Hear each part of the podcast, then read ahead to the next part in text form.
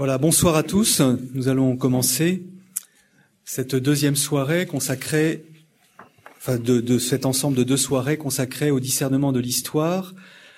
Bienvenue aussi à ceux qui viennent pour la première fois, qui n'étaient pas présents la semaine dernière.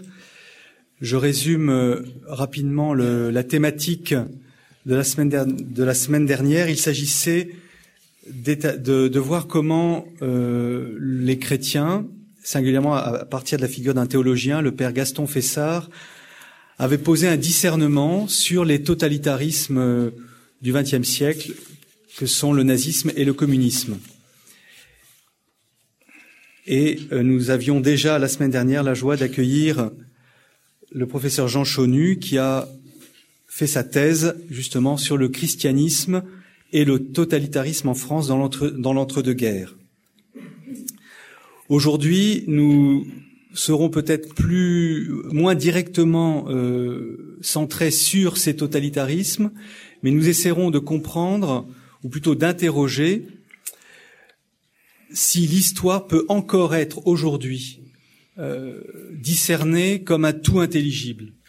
En gros, un des fruits de la, la soirée euh, de la semaine dernière consistait à remarquer que vouloir saisir une totalité de, l'histoire, vouloir comprendre un sens global, intelligible, avait conduit au totalitarisme. Sommes-nous donc condamnés à refuser ou à renoncer euh, à donner à l'histoire un sens total? C'est un peu autour de cette problématique que cette soirée euh, va être consacrée, toujours en nous aidant de l'œuvre du théologien Gaston Fessard, qui encore sans doute aujourd'hui euh, peut nous donner des clés pour euh, établir un discernement euh, face à l'histoire et à ces événements souvent imprévisibles. Alors ce soir, pour guider notre réflexion, comme d'ailleurs la semaine dernière, le père Louzeau, qui est le président de la faculté Notre-Dame de ce collège des Bernardins, et qui a fait sa thèse justement sur le père Gaston Fessard. Le professeur Jean Chonu, professeur d'histoire au collège Stanislas, et qui est donc l'auteur de ce livre sur le christianisme et le totalitarisme dont vous trouverez des exemplaires à la sortie. Et puis nous avons voulu aussi avoir l'éclairage d'un philosophe, le professeur Colin, Thibaut Colin, professeur à l'IPC, qui essaiera de réfléchir en philosophe sur l'apport de Gaston Fessard. Je laisse donc la parole au père Frédéric Louzeau. Alors, je, pour rassurer ceux qui n'étaient pas là la dernière fois, je vais commencer par une toute petite euh, reprise de ce qui avait été dit pour que, voilà, vous ne perdiez pas ensuite le, le, le, le fil de nos réflexions. Euh, nous étions partis de, la définition d'une idéologie totalitaire pardon, donnée par Jeanne Hersch, que je présenterai dans la soirée, et que le père Fessard avait euh, lui-même reçu euh, et pris comme tel. Donc, pour Jeanne Hersch, une, une idéologie totalitaire, c'est une idéologie qui a un principe fondamental qui est de connaître, dominer, maîtriser le réel dans sa totalité, dominer le tout. Voilà euh, quelle était l'ambition de ces, idéologies, notamment le tout de l'histoire, justement. Ainsi, par exemple, le, le nazisme se présentait comme, euh, si vous voulez, l'idéologie d'un peuple de maîtres, élu de la nature, censé conduire l'humanité à une paix de mille ans. Et j'avais expliqué pourquoi le nazisme ne pouvait avoir que comme ennemi mortel le peuple juif. De l'autre côté, le communisme c'est l'idéologie de la classe prolétaire, des prolétaires, qui euh, entend conduire l'histoire jusqu'à son achèvement, qui est une, de fonder une société sans classe et sans État. Et j'avais expliqué pourquoi euh, cette idéologie prend comme ennemi mortel dès le début, euh, pour faire bref, le chrétien ou la religion chrétienne. Bon, mais vous voyez, ce, ce qui au fond fait le, le, pont, le lien, le, point commun entre ces deux idéologies, c'est qu'elles prétendent dominer la totalité de l'histoire humaine, d'en avoir les clés, si vous voulez, le, le secret, et de pouvoir conduire cette histoire à sa fin. nous savons quelles ont été les conséquences, les drames, les souffrances de ces idéologies lorsqu'elles ont pu s'incarner dans des régimes politiques ou dans des empires de vaste, de vaste échelle.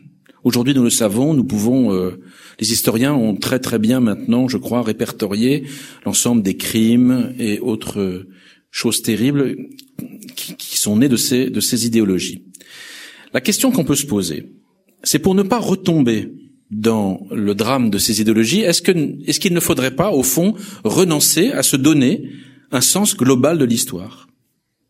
Est-ce que la solution, c'est pas de renoncer à ce que l'histoire soit comprise par nous, euh, citoyens, comme une totalité intelligible? Et, plus encore, est-ce que la solution, c'est pas de renoncer même aux idéologies, c'est-à-dire aux discours justificatifs qu'une société humaine, politique, doit euh, se donner pour s'orienter? Alors c'est la solution que beaucoup ont adoptée, au fond de dire, eh ben il n'y a pas de sens total de l'histoire, il n'est pas, il n'est pas euh, on ne peut pas le comprendre comme ça, et les idéologies sont forcément néfastes. Je voudrais vous montrer, dans cette soirée, que, la, que la, ce problème est bien plus complexe que nous l'imaginons. Et donc je vais simplement, pour, pour essayer de, de, de, le, de, le, mettre en scène, m'appuyer dans une première partie sur Jeanne Hersch, toujours, que je vais présenter la plus longuement, une femme pour qui j'ai la plus grande admiration, qui est, je pense, parmi les penseurs du XXe siècle, une des plus grandes combattantes des idéologies totalitaires, et de toutes, fascisme, nazisme, communisme, qui faisait partie du Parti socialiste suisse, donc est vraiment une, une femme qui a pensé l'antitotalité. Et vous allez voir, à travers deux textes que je vais produire, comment, au fond, eh ben, elle va vous montrer elle-même, elle qui n'est pas croyante, euh, qu'elle n'est pas chrétienne, elle est juive agnostique, comment, au fond, on ne peut pas renoncer à une incarnation de l'absolu dans l'histoire. Je voudrais vous arriver à vous montrer ça parce que elle met le doigt sur un paradoxe de la condition humaine existentielle, historique, qui est tout à fait surprenant. Et dans un deuxième temps, je montrerai comment le, le père Fessard, euh, qui travaillait beaucoup avec Jeanne Hersch, qui avait une grande admiration pour elle, euh, a essayé de trouver une méthode de solution au paradoxe soulevé par Jeanne Hersch. Ça ne pourrait être qu'une ébauche parce que euh, l'œuvre du père Fessard, je ne l'ai pas dit la dernière fois, s'étend sur pratiquement 50 ans de vie intellectuelle, plus de 10 000 pages publiées. C'est une œuvre tout le temps en mouvement. Et donc évidemment, c'est pas en une demi-heure que on peut faire le tour de, de ces réflexions. Alors, première partie, Jeanne Hersch. Je vous donne quelques éléments euh, biographiques. Euh, Jeanne Hersch euh, vient d'une euh, famille juive. Son père était lituanien et sa mère polonaise. Et cette famille, ce couple, est venu s'installer euh, à Genève en 1904. Euh, Jeanne est née en 1910. Son père appartenait à ce qu'on appelle le Bund, qui est un parti socialiste qui regroupait à ce moment-là, au sein des populations ouvrières juives de Pologne et de Russie, ceux qui, justement, étaient démocrates, aspiraient à plus de, de justice et de liberté. Je crois qu'elle a reçu notamment de son père ce goût pour la démocratie, la liberté, les droits de l'homme, et je pense que ça habite les fibres les plus profondes de son être. C'est vraiment une femme assoiffée de démocratie. Elle va euh, mener des, des, études très poussées de philosophie, et notamment elle va être l'élève et disciple de Karl Jaspers, Karl Jaspers est un philosophe euh, allemand, existentialiste, né en 1883 et mort en 1969. Elle va être son disciple, elle va faire, elle va traduire son œuvre, une partie de son œuvre en français, la faire connaître. Elle a beaucoup servi Karl Jaspers. Et elle va aussi découvrir le totalitarisme, elle va le découvrir dans sa chair, dirait-on, de façon euh, expérimentale, à Fribourg, en Brisgau, en Allemagne, en 1933, où elle vient euh, à l'université de Fribourg. Et à ce moment-là, euh, le recteur de l'université s'appelle Martin Heidegger. Et dans un livre d'entretien, elle décrit une euh, sorte de parade nazie dans l'université où Heidegger est en première ligne. Donc, elle avait eu le temps quand même aussi de déjà, dès ce moment-là, de réfléchir. Elle va devoir quitter l'Allemagne, elle est juive. Elle va retourner ensuite à Paris, puis en Suisse. Après la guerre, elle va continuer ses recherches sur les questions totalitaires, elle va continuer à travailler Karl Jaspers, et surtout, elle va avoir des responsabilités importantes à l'UNESCO, où elle va développer toute une philosophie des droits de l'homme. Là aussi, je pense, euh, des choses qui sont aujourd'hui plus, du tout connues, et qui ont vraiment une, une, une valeur philosophique, euh, je pense, de première main. Alors, pourquoi je l'ai choisie euh, pour essayer de vous montrer ces paradoxes, parce que vous pourriez me dire, très bien, vous, vous êtes chrétien, vous êtes théologien, donc une vision totale de l'histoire, bon, on comprend que la théologie en est une, mais euh, voilà, c'est encore une affaire qui ne, ne concerne que vous.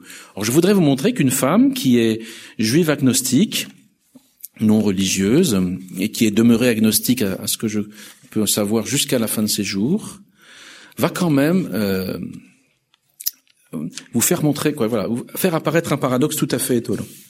Et alors je l'ai choisie parce qu'elle était démocrate, parce qu'elle est existentialiste. Vous verrez que ça a de l'importance. Vous voyez, elle, se méfie par par définition de ce qui est général, de ce qui est total. Donc elle est existentialiste. Elle s'intéresse beaucoup à l'instant, à l'existence temporelle du sujet.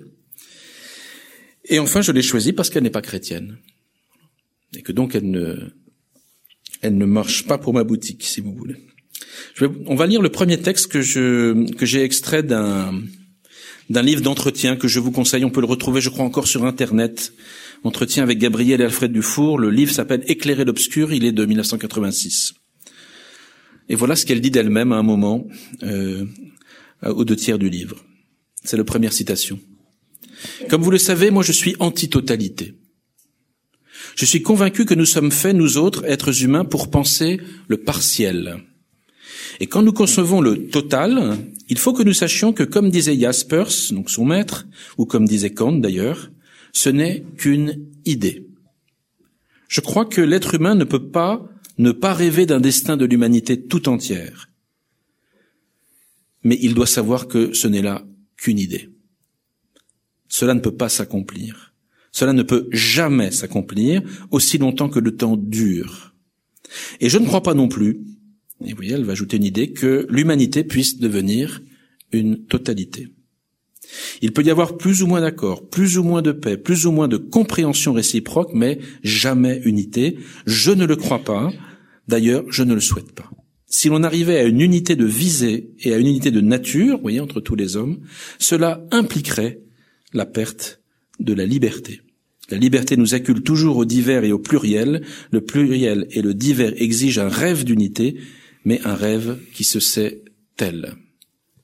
Vous voyez, je vous ai choisi ce premier texte pour vous montrer que c'est quelqu'un qui insiste très fortement sur l'impossibilité, au fond, pour l'homme de, euh, vous voyez, de d'essayer de totaliser et l'histoire et le sens de la destinée humaine. Et donc, on s'attendrait, vous voyez, de la part d'une femme comme Jeanne Hersch, qu'elle renonce purement et simplement à l'idée d'un absolu dans l'histoire, et même à la nécessité de l'idéologie eh bien, euh, c'est loin d'être si simple. Et je vais produire deux autres textes qui vous montrent que, euh, cette femme vraiment euh, qui s'est battue, hein, comme, elle dit, comme penseuse de l'antitotalité, deux textes qui vous montrent au fond qu'il y a une question philosophique et des paradoxes dont aucun d'entre nous ici ne pourrait dire qu'il les a surmontés, même par la foi. Le premier paradoxe, elle l'appelle le paradoxe fondamental de toute l'histoire. C'est le deuxième texte, je vais commencer à le lire. Plus l'homme s'attache inconditionnellement à des valeurs, plus il désire le, pouvoir pour les incarner en ce monde social dont il dépend et qui est pourtant sa tâche immédiate. Et plus il est proche de la tyrannie et du meurtre, car les autres font obstacle par bêtise ou par malice. C'est ce qui fait le paradoxe fondamental de toute l'histoire à mes yeux. Je m'arrête là. Le paradoxe fondamental de toute l'histoire. C'est étonnant, vous voyez.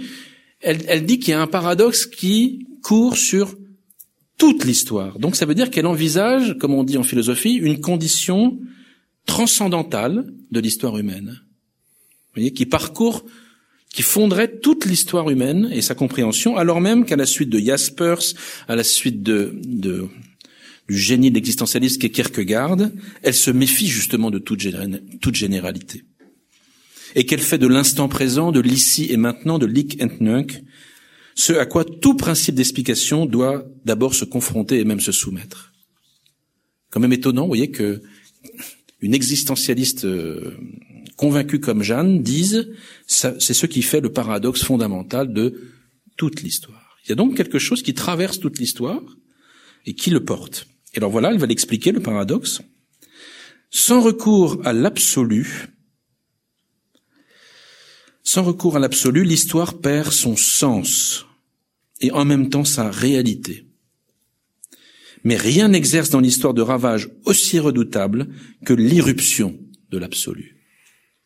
La première victime désignée de celui-ci, de cette de cet absolu qui, qui, qui, qui s'incarne dans l'histoire, qui arrive dans l'histoire, c'est toujours la liberté humaine. C'est-à-dire cela même qui conditionne la présence de l'absolu sur la terre, et alors, vous voyez, l'histoire devient impossible. La volonté de conquérir l'univers entier pour le soumettre à un absolu, quel qu'il soit, est bien conforme à la vocation de l'homme qui est d'incarner ses croyances, de leur donner puissance sur la matière, sur les corps, et de les exposer ainsi en même temps qu'il s'expose lui-même à l'épreuve impitoyable des faits. Ça, c'est vraiment une surprise, vous voyez. C'est-à-dire que Jeanne Hersch, toute existentialiste qu'elle est, toute euh, antitotalitaire qu'elle est, ne renonce pas à l'idée d'une incarnation de l'absolu dans l'histoire. Et même, vous voyez, elle va loin, elle dit, c'est même la vocation de l'homme que de vouloir incarner dans l'histoire l'idéal auquel il croit, qui le fait vivre, vous voyez. Et mieux encore, elle va ajouter la suite, et si le vrai auquel il croit est le vrai absolu, c'est bien la totalité de l'univers qui seul sera pour lui l'incarnation suffisante. Et bien cette volonté de conquête ne peut, sans lier l'absolu même dont elle se réclame, passer outre à ce qui est pour l'homme la condition de l'absolu, la liberté. L'absolu exige la domination du monde entier, non malgré ni contre la liberté, mais à cause d'elle et pour elle. La liberté, elle, est irréductible, non malgré ni contre l'absolu, mais pour lui. L'absolu qui ne souffre nulle borne dans son exigence d'incarnation se borne forcément devant la liberté. Et voilà la question des droits, dont je vous ai dit qu'elle était une des grandes spécialistes des droits de l'homme. Les droits égaux pour tous, slogan fondamental de la démocratie, n'expriment pas autre chose. Ils ne correspondent pas à une égalité de fait entre les personnes, mais à une relation métaphysique entre l'absolu et la liberté. Alors vous voyez, euh, elle nous dit que au fond, l'homme ne peut pas renoncer à une incarnation de l'absolu, mais simplement cette incarnation de l'absolu dans l'histoire concrète des hommes doit s'opérer à chaque instant pour la liberté humaine. Vous voyez, en faveur de la liberté humaine et non contre elle. Et qu'est-ce qu'elle propose? C'est très intéressant comme exemple d'incarnation de l'absolu dans ce monde, notamment notre monde démocratique, c'est les droits de l'homme. Vous voyez, les droits de l'homme, c'est une incarnation de l'absolu, de quelque chose qui nous dépasse tous, et qui et qu'à aucun moment de l'histoire on pourrait imaginer qu'il puisse être euh, au fond euh, violé de manière euh, juste. Donc c'est intéressant de voir, vous voyez, que euh, elle, elle, conçoit bien une incarnation de l'absolu dans l'histoire qui sont ces droits de l'homme, mais d'une part, c'est toujours une, incarnation négative, qui oblige la liberté à se borner. Et surtout, elle ne dit pas comment est possible une incarnation de l'absolu en faveur de la liberté, qui puisse vraiment la promouvoir. Ça, c'est le premier paradoxe. Je vous assure que il faut vraiment, vraiment le peser parce qu'il fait partie de notre condition historique. Et le deuxième, je vais aller plus vite. Le deuxième paradoxe, je vous ai dit qu'on pourrait s'attendre aussi que Jeanne Hersch euh, récuse toute idéologie tout discours idéologique au nom même de son antitotalité. Et ce qui est très intéressant, c'est que vous allez voir que c'est de nouveau euh, plus subtil que ça. Donc je vous lis le dernier passage de Jeanne Hersch, où elle réfléchit à la fin de son livre sur le mot idéologie. Idéologie, le mot même a une valeur péjorative, on est en 56, je crois qu'aujourd'hui encore c'est que toute idéologie, du fait qu'elle se formule, s'enseigne, se propage, s'isole des autres et s'y oppose, comporte sa part d'erreur et même de mensonge et de péché contre l'esprit. L'idéologie, vous voyez, elle s'étale sur le temps, elle escamote le moment présent, elle acquiert cette consécration destructrice qu'est la généralité et que Kierkegaard dénonçait contre Hegel. La plus vraie grandeur des évangiles, c'est une femme qui n'est pas chrétienne qui parle. Je, elle n'est pas chrétienne. La plus grande, plus vraie grandeur des évangiles, c'est sans doute justement qu'ils sont vierges d'idéologie et ils retracent seulement la présence, à chaque instant total, à chaque instant éternel, et les actions souvent temporellement contradictoires de Jésus. Bien. Et elle ajoute, mais quand il s'agit de la réalité sociale, vous voyez, dans laquelle bon gré mal gré nous sommes tous embarqués, les plans, les lignes directrices, les motivations et donc les idéologies sont indispensables, sous peine de retrouver une fois de plus par angélisme le chaos et le règne de la bête.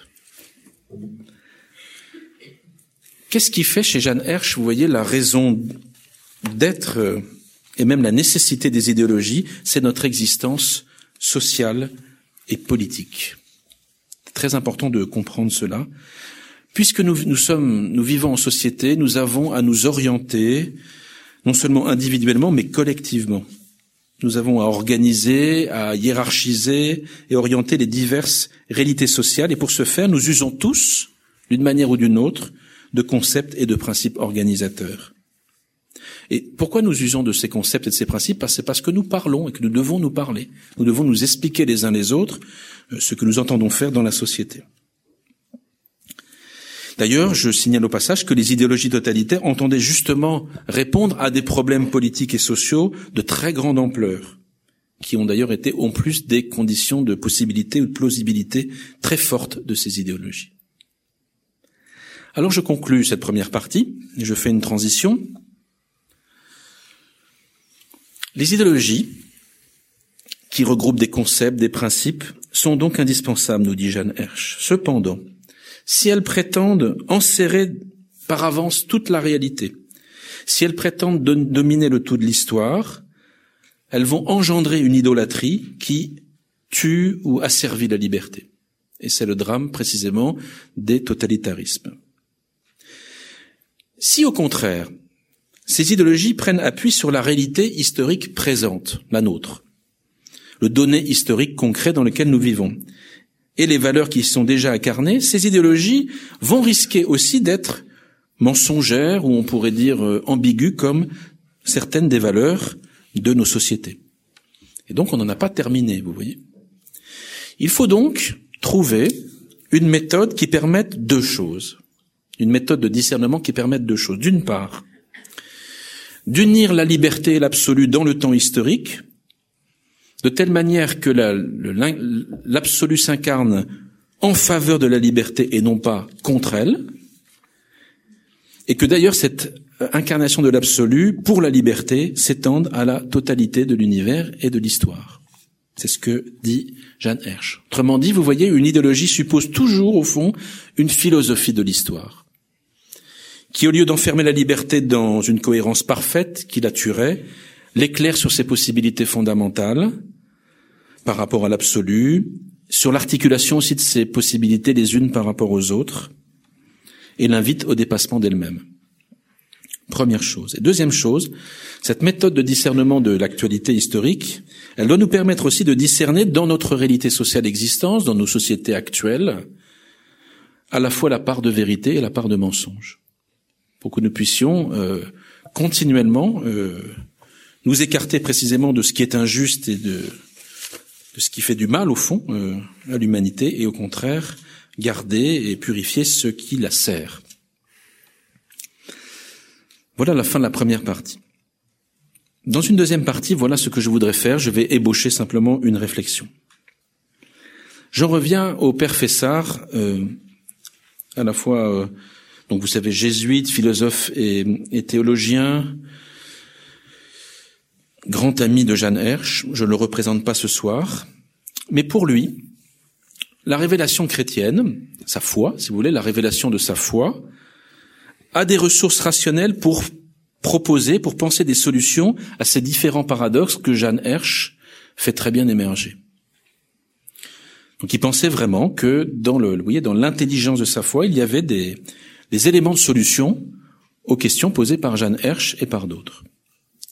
Et il n'a cessé durant toute son activité de recherche, ça veut dire presque 50 ans, d'essayer d'extraire de la révélation chrétienne cette solution pour proposer, pour en faire une méthode de discernement de l'actualité historique.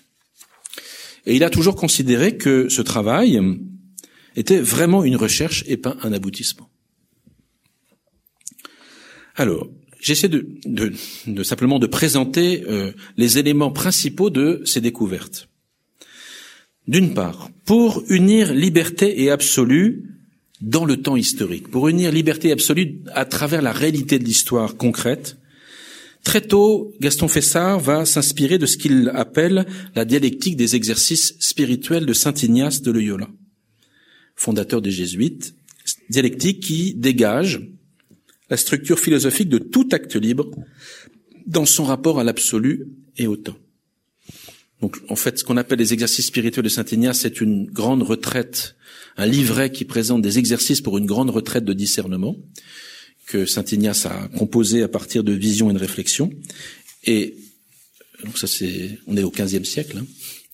Et le père Fessard trouve dans ce livret, qui est pas du tout un livret de théologien et de philosophe, c'est vraiment un, un livret très pratique, au fond, de méditation à faire, trouve qu'il y a derrière, au fond, toute une philosophie de l'acte libre qui répond aux plus grandes questions de la modernité. Et donc tout son travail a été d'abord de présenter cette philosophie de l'acte libre, de la liberté, dans son rapport au temps et à l'absolu.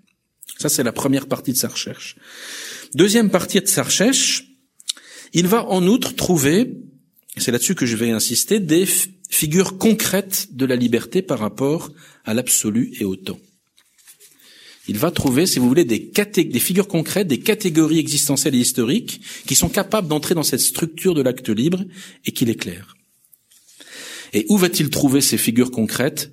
Dans sa lecture de Saint Paul, notamment des, dans des épîtres de Saint Paul et dans ce qu'on appelle la christologie de l'histoire, ou théologie de l'histoire, ou christologie de l'histoire de Saint Paul. Je vais m'arrêter sur, sur ce point-là. Il l'appelle dialectique du païen et du juif. Enfin, troisième partie de sa recherche, très longue, pour pouvoir discerner les, les, sociétés concrètes, les réalités sociales existantes dans lesquelles nous sommes immergés, il va avoir recours à deux autres dialectiques fondamentales, la dialectique hegelienne du maître et de l'esclave, d'une part, et d'autre part la dialectique de l'homme et de la femme, et il réfléchira à l'interférence de ces deux dialectiques maître-esclave et homme-femme euh, dans une autre dialectique qu'il appelle paternité, maternité et fraternité. Tout ça est un peu crypté, mais c'est pas très grave, ça vous donne, si vous voulez, le, le schéma général de sa pensée. Alors, ce que je voudrais faire avec vous ce soir pour terminer, c'est d'essayer de vous présenter le deuxième point très rapidement, qui est cette fameuse dialectique paulinienne du païen et du juif, parce que c'est, il a dit plusieurs fois que c'est à partir de cette méthode, de cet outil, qu'il a, euh, qu'il n'a cessé pendant 50 ans de d'essayer de comprendre l'histoire, l'actualité qu'il voyait euh, et tous ces événements euh, qu'il a traversés entre 1930, on va dire, et 1980. Premier point sur cette dialectique euh, du païen et du juif, c'est que chez saint Paul, c'est une dialectique euh, qui euh, organise en quelque sorte, qui donne la structure de toute l'histoire universelle. Alors, on va prendre, donc on peut tourner la page et on va lire la, je vais lire la première citation.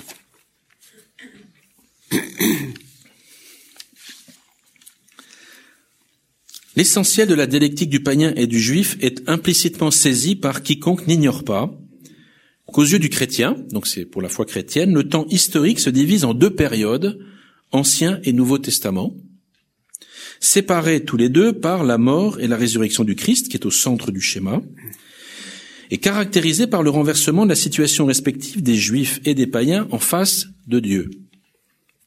Si on se place avant le Christ, entre, vous voyez, le centre de notre figure et la lettre A majuscule.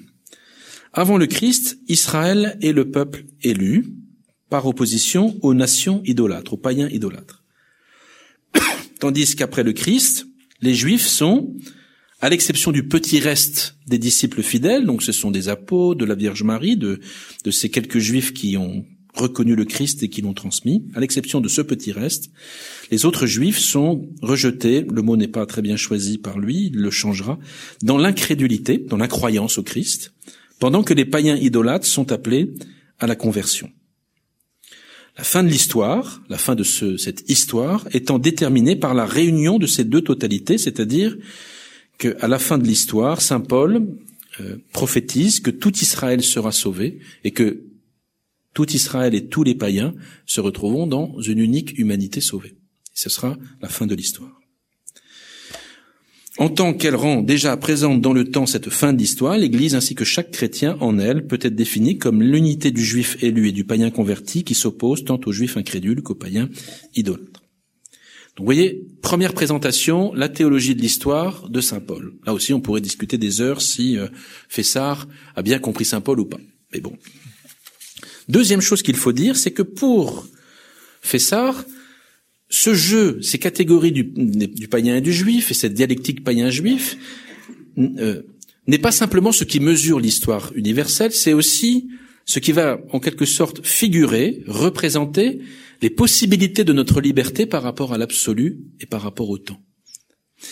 Et donc, euh, les quatre catégories que vous voyez euh, réunies sur ce schéma, païen idolâtre, juif élu, païen converti, juif incroyant ou incrédule, pour le père Fessard, ces quatre catégories renvoient aux attitudes possibles de la liberté par rapport à l'absolu euh, et par rapport à la réalité historique. Alors je vais essayer de définir chacune de ces quatre possibilités. Le païen idolâtre, qui est-il? C'est celui qui incarne l'absolu dans une réalité historique. C'est celui qui incarne l'absolu dans une réalité palpable, humaine. Le juif élu, au contraire, c'est celui qui va refuser toute incarnation de l'absolu dans l'histoire, au nom même de la loi qu'il reçoit de l'absolu.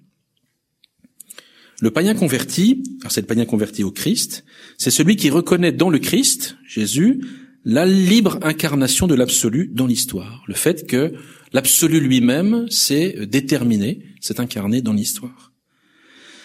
Tandis que le juif incrédule ou incroyant au Christ, c'est celui qui refuse de reconnaître dans euh, le Christ cette libre incarnation de l'absolu dans l'histoire. Alors attention, je dis tout de suite que ces quatre catégories ne représentent pas des personnes individuelles. Il ne s'agit pas de dire telle personne est identique à telle catégorie. Pour le Père Fessard, ces quatre catégories sont présentes en chacun de nous à tout moment de sa vie.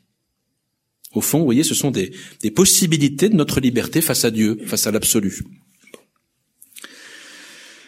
Troisième point. Pardon de, le faire comme ça, mais c'est pour baliser la réflexion. C'est que chez le Père Fessard, cette, euh, cette dialectique du panier Juifs, ces catégories de la liberté devant Dieu dans l'histoire, c'est ce qui va lui permettre de définir l'acte que peut et doit poser la liberté humaine pour devenir chrétienne. Pour celui qui voudrait devenir chrétien, voici l'acte de liberté qu'il devrait poser à partir de ces quatre catégories. Alors je vous lis la, première euh, la première citation qui est sous le, sous le schéma. Pour s'accomplir dans la vérité, chacun de mes choix hein, de liberté, chaque, chaque fois que je pose un acte libre, doit donc allier la bonne volonté qui vaut aux païens d'être convertis, à la fidélité qui mérite aux juifs de demeurer élus, en me refusant à l'idolâtrie du premier, du païen idolâtre, et au pharisaïsme mensonger qui fait du second un incrédule ou un incroyant. Au fond, vous voyez, pour, lui, euh, devenir chrétien, c'est à chaque instant, parce que je vais essayer de vous expliquer que c'est à chaque instant, c'est refaire l'exercice où j'essaie d'unifier en moi le juif élu et le païen converti, et en même temps, euh, je me sépare à la fois de l'idolâtrie du païen et de la croyance du juif incrédule. Dans ce schéma très étonnant hein, du devenir chrétien que je pourrais plus expliquer après si vous m'interrogez, chacun des couples qui est là, juif élu, païen idolâtre, païen converti, juif incroyant, chacun de ces deux couples est bien relatif à la totalité de l'histoire.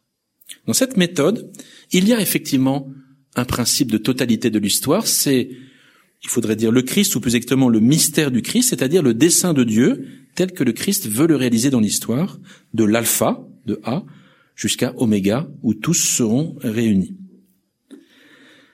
Est-ce que cette méthode que propose le Père Fessard est pour autant une méthode totalitaire? Je voudrais essayer de vous dire que non.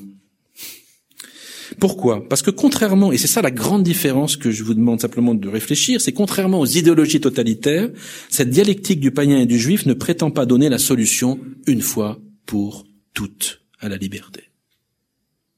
Prétend pas donner la solution une fois pour toutes. On n'est jamais chrétien au sens euh, fort du terme, mais on a toujours à le devenir. Voilà ce que ne cessait de répéter Gaston Fessard à la suite de Kierkegaard.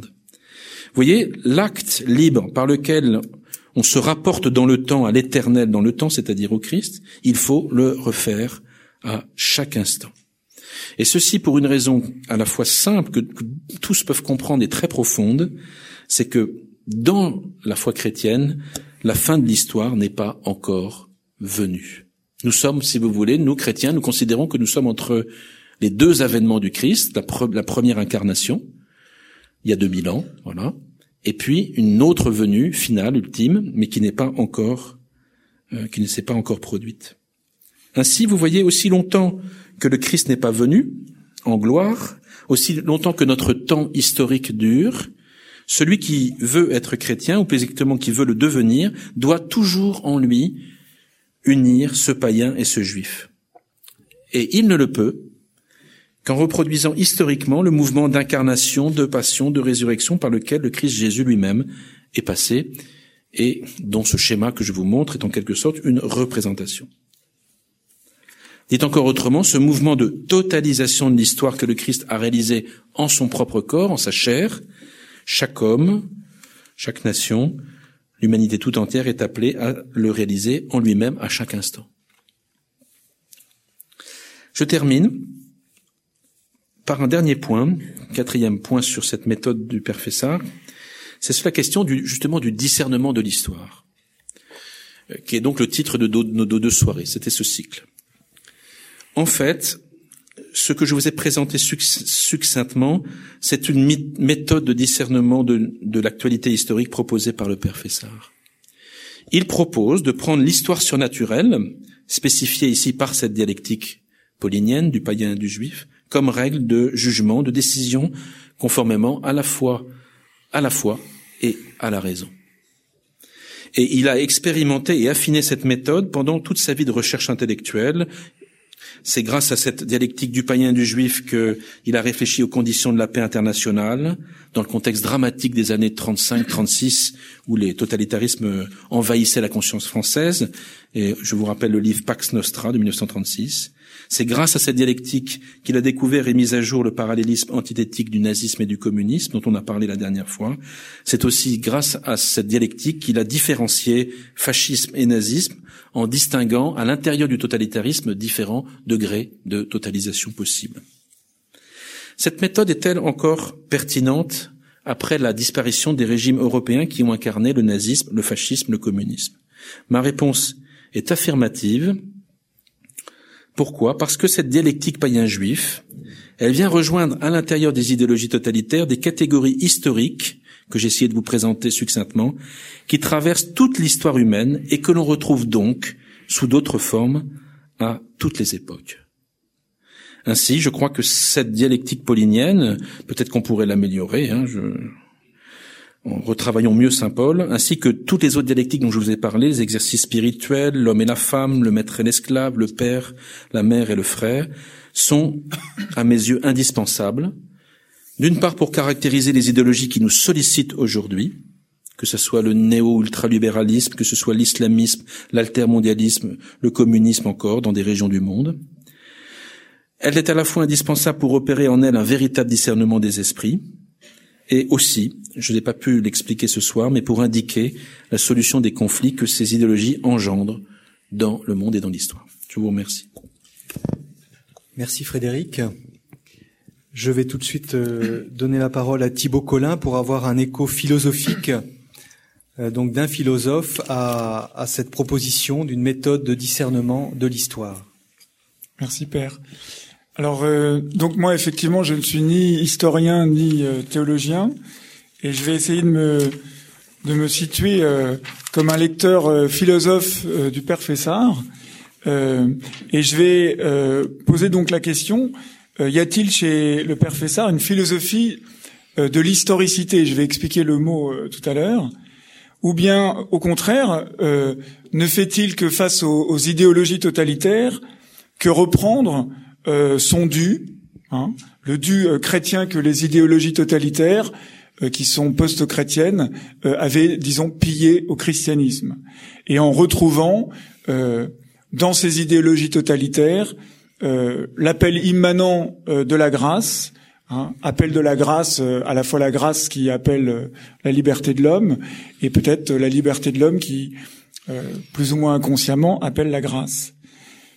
Alors le problème euh, vient d'une phrase, euh, enfin le problème que je voudrais essayer d'éclaircir un petit peu euh, pour justement penser cette philosophie de l'historicité du père Fessard et la discuter.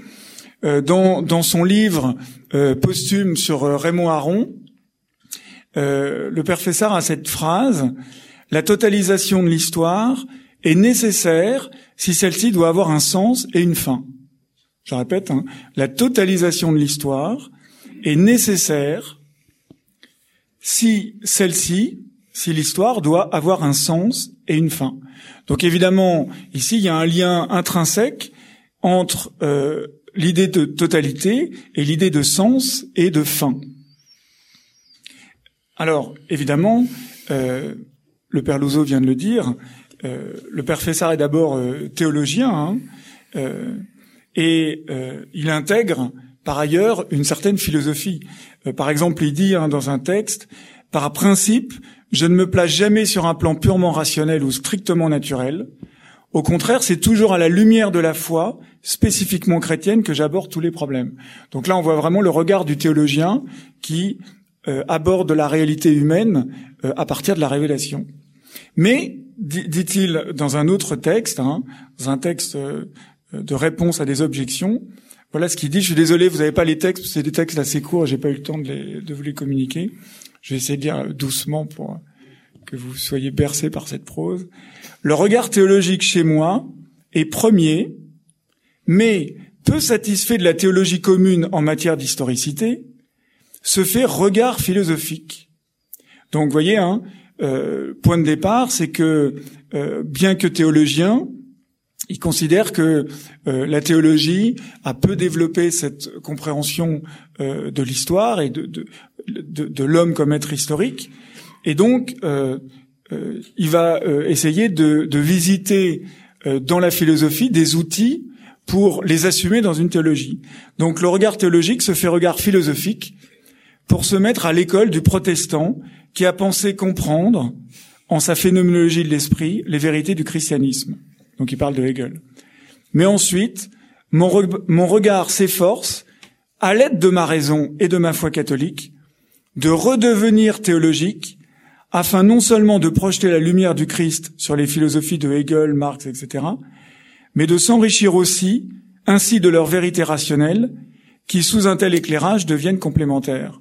Donc vous voyez, il y a ce mouvement, hein, je pars en théologie, je descends, si je puis dire, dans la philosophie, euh, notamment de Hegel, de Marx et de Kierkegaard, pour essayer de euh, puiser en elle euh, des, concepts qui vont être, on pourrait dire, surélevés, relevés dans dans la foi chrétienne. Alors il met en pratique ce, ce, point dans un texte que je voudrais prendre comme base de justement pour réfléchir à la question y a-t-il une philosophie de l'historicité chez le père Fésard, un texte très important, euh, assez ardu, qui s'appelle L'histoire et ses trois niveaux d'historicité, hein, qui est un texte, qui est un appendice du troisième tome de la dialectique des exercices spirituels. Et dans ce texte, le père Fessard euh, distingue trois niveaux d'historicité. Alors d'abord, précisons ce mot historicité. En général, on parle de l'histoire, de l'être historique, mais l'historicité, ça jargonne un peu. Alors, euh, voilà la définition que lui-même donne hein, dans, ce texte. L'historicité est ce qui constitue l'essence de l'être historique. L'essence de l'être historique.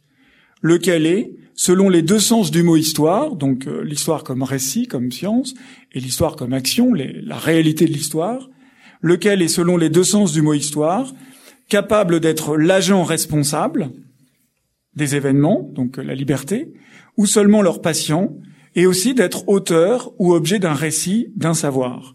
Et là, on parle du langage. Donc, on a dans, cette, euh, je reprends hein, cette euh, cette phrase, euh, l'historicité, c'est ce qui caractérise l'homme comme être historique.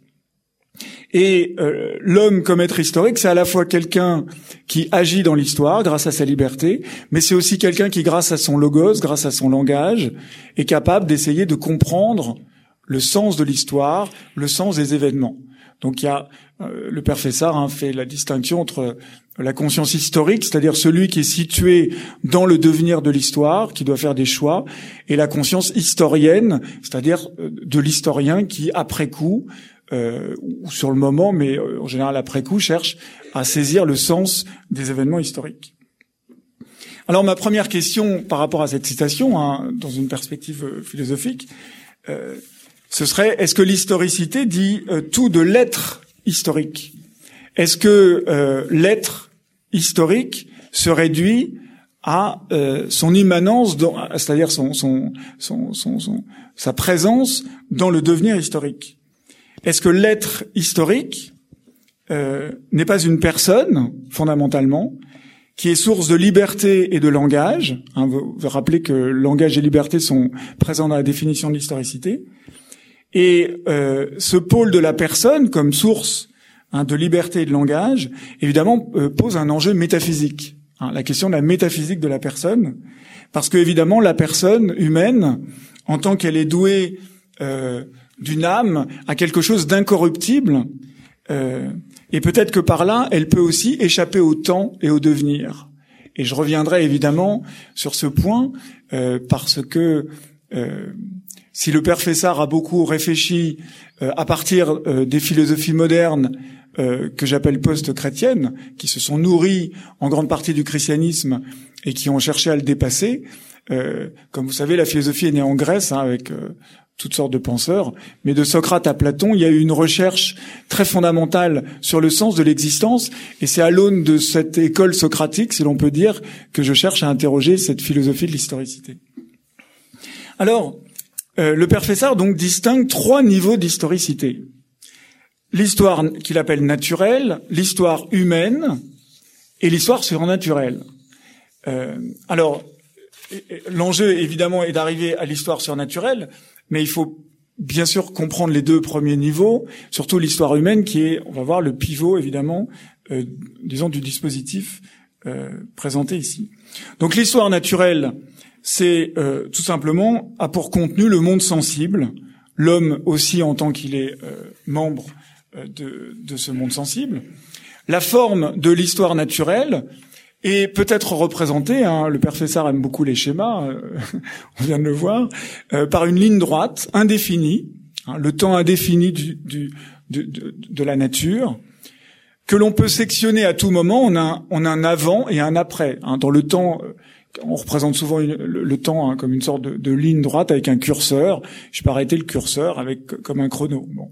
Et donc ici, je peux sectionner cette ligne à tout moment, mais je peux aussi représenter le temps naturel, la forme du temps, euh, comme un cercle, grâce euh, évidemment à ce qu'évoquent les rythmes de la nature, les rythmes naturels, ou encore en spirale. Par exemple, euh, le père Fessard ici pense à la doctrine, enfin la théorie de l'évolution, hein, qui est une sorte d'alliance entre la ligne et le cercle, et quand la ligne et le cercle se retrouvent, euh, il faut une spirale. Donc, on voit ici hein, les diverses représentations que l'on peut se faire de, ce temps naturel, qui rend possible une histoire naturelle, qui évidemment en elle-même euh, n'est pas euh, pleinement humaine, puisque si l'homme appartient à ce, cette première, euh, ce premier niveau, ce n'est pas véritablement en tant qu'homme, mais simplement en tant que partie prenante du, disons, de, de l'univers physique. Alors le savoir de cette histoire naturelle a pour objet, a pour but de décrire et de classer les êtres naturels. Quand vous allez au muséum d'histoire naturelle, bah, hein, il s'agit de classer, de distinguer, etc. Alors vous remarquerez ici hein, que dans cette conception que reprend le père on est dans une conception, euh, disons, euh, moderne de, enfin euh, moderne de la nature. Hein. La nature ici est vue à partir des sciences expérimentales, c'est-à-dire la nature est muette, car le devenir naturel n'est pas expressif d'une potentialité. Il n'y a pas de finalité immanente de la nature qui la porterait vers euh, un, certain achèvement. Et ça, c'est un point très important pour la suite de mon propos et pour euh, les quelques remarques critiques que j'essaierai de formuler euh, modestement tout à l'heure. donc voilà pour l'histoire naturelle. L'histoire humaine maintenant, deuxième niveau. Alors le contenu de l'histoire humaine, hein, bien sûr, ce sont les actes et les œuvres des libertés humaines qui, et ça c'est un point important, se manifestent dans des signes sensibles et principalement dans le langage. Le père Fessard hein, renvoie ici, évidemment, euh, par exemple, à la phrase d'Aristote, l'homme est un animal politique. Donc, on voit que le contenu de l'histoire humaine est indissociablement, on l'a vu tout à l'heure déjà, euh, euh, acte, acte libre, et parole sur ces actes. Non seulement parce que la parole prépare l'acte, dans la délibération, dans la discussion, mais parce que aussi la parole peut reprendre l'acte et me, peut, me permet de, de, prendre conscience des dimensions de mon acte et parfois de reposer un acte en ayant intégré euh, la conscience de, de mes, des limites de mon premier acte. Donc il y a une sorte d'interaction entre ici entre langage et liberté. Donc voilà pour le contenu de l'histoire humaine. Maintenant la forme de l'histoire humaine. Alors la forme de l'histoire humaine évidemment est plus est plus complexe que la forme de l'histoire naturelle qui était représentée comme une longue ligne euh, euh, indéterminé. Euh, sa forme, dit le père Fessard, c'est la liaison interne de l'avant et de l'après. L'avant et l'après ici, c'est l'avant et l'après le père Louzon en parlait tout à l'heure hein, du, du nunc de la décision, de l'instant de la décision. Quand je me décide, bah il y a un avant la décision, il y a un après la décision. Tous ceux qui sont mariés dans cette salle savent de quoi je parle. Donc il y a un avant et un après. Donc euh, évidemment, cette liaison entre l'avant et l'après, elle est euh, effectuée euh, par le langage, qui unit la liberté et l'œuvre, l'acte de cette liberté. Donc on pourrait dire qu'il y a un enveloppement réciproque du langage, du langage et de la liberté. Et cet enveloppement réciproque, hein, on le retrouve dans les deux sens du mot histoire dont j'ai parlé tout à l'heure. le père Fessard dit, je, cite, euh, grâce à leur structure temporelle commune, langage et liberté s'actualisent l'un par l'autre. S'actualisent l'un par l'autre. Donc vous voyez qu'il y a une sorte d'aller-retour hein, perpétuel, euh, ce que j'ai appelé un enveloppement hein, euh, de l'un par l'autre. Leur, grâce à leur structure temporelle commune, langage et liberté s'actualisent l'un par l'autre et elle leur permet une réflexion réciproque. Donc la temporalité historique, hein, le temps, ce deuxième niveau d'historicité, naît de l'articulation dans le langage du temps naturel qui est irréversible. Hein. Ce qui a été a été. Je, ne peux pas faire que voilà, voilà, c'est irréversible. Donc l'articulation dans le langage du temps naturel irréversible et du temps humain. Mais le temps humain, justement, il est réversible parce que lorsque justement je parle, d'une certaine manière, je ne peux parler que lorsque je ne que par une sorte d'aller-retour, euh, une sorte de synthèse pour saisir le sens d'une phrase. Parce que si j'avais pas cette capacité de euh, régressif, si l'on peut dire, euh, bah, je pourrais pas parler. Parce que pour parler, euh, pour commencer une phrase, bah, euh, pour finir une phrase, il faut que je me rappelle comment je l'ai commencé.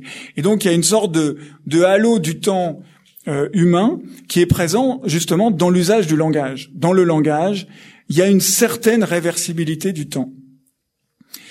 Alors, le père Fessard dit ces deux ces deux temporalités naturelles et humaines sont soudées, c'est lui qui, je, cite, hein, sont soudées par une temporalité plus originelle que les deux autres.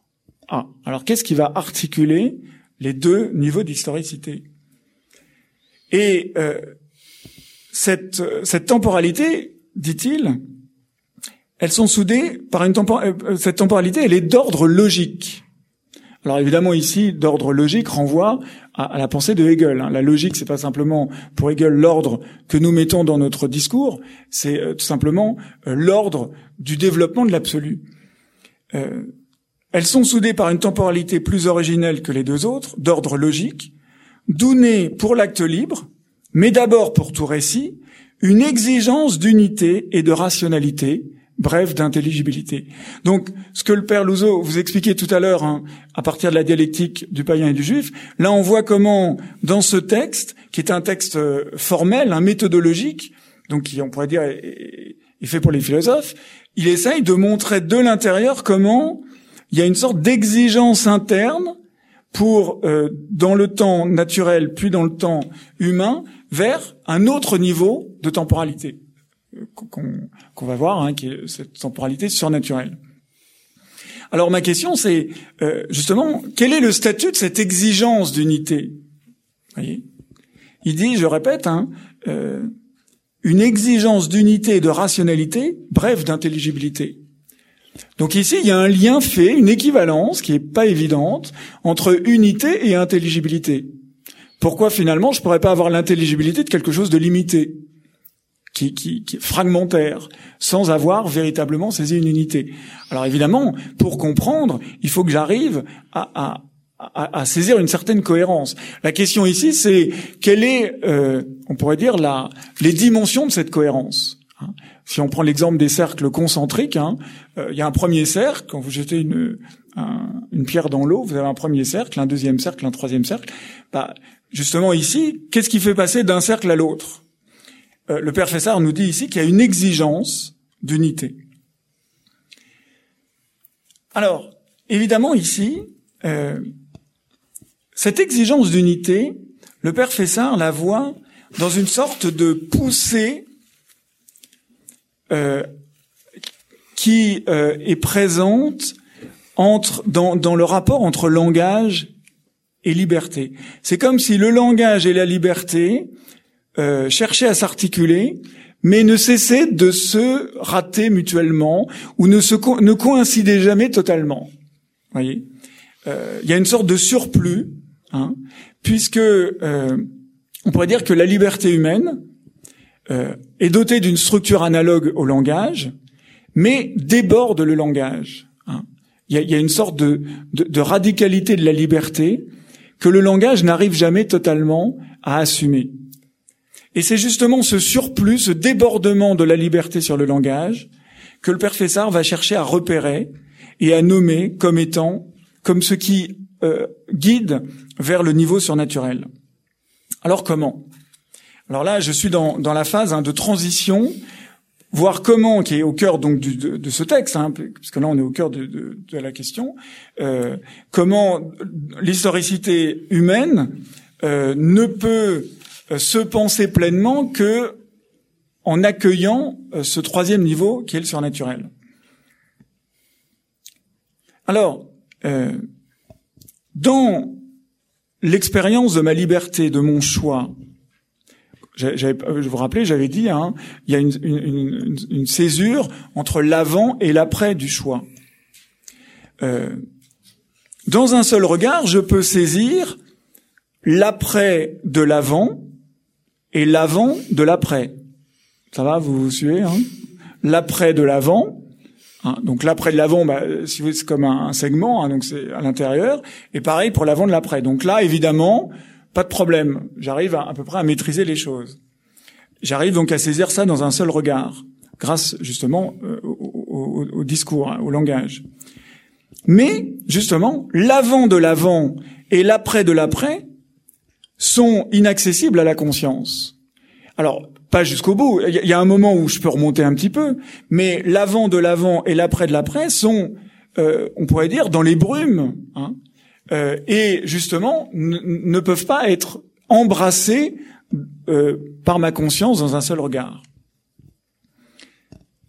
Alors, d'où, je cite un autre texte du Père Fessard, la conscience de l'être historique ne cesse de se tendre au maximum d'un côté comme de l'autre. Voyez, d'essayer de remonter vers l'avant de l'avant et vers l'après de l'après. Bien plus, elle forme, donc qui parle de la conscience de l'être historique, elle forme nécessairement, mot très important, nécessairement, le vœu d'unir totalité du passé et totalité du futur, comme elle réussit déjà à synthétiser une part minime de l'un et de l'autre grâce au langage et en fonction de l'instant de la liberté.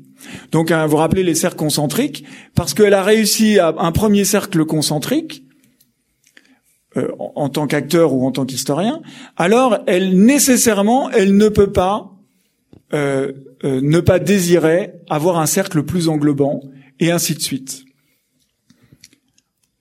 Mais, mais, comme un tel vœu se heurte à une impossibilité radicale, il en résulte une situation antinomique qu'il faut analyser pour fonder jusqu'au bout une thèse qui appelle une histoire surnaturelle. Donc, vous voyez, hein, c'est à la fois nécessaire et impossible. Évidemment, ici, le père Fessard reprend euh, la philosophie de, Blondel, hein, euh, nécessaire et impossible. Euh, imaginez, hein, vous êtes dans une situation où quelque chose est à la fois nécessaire et impossible.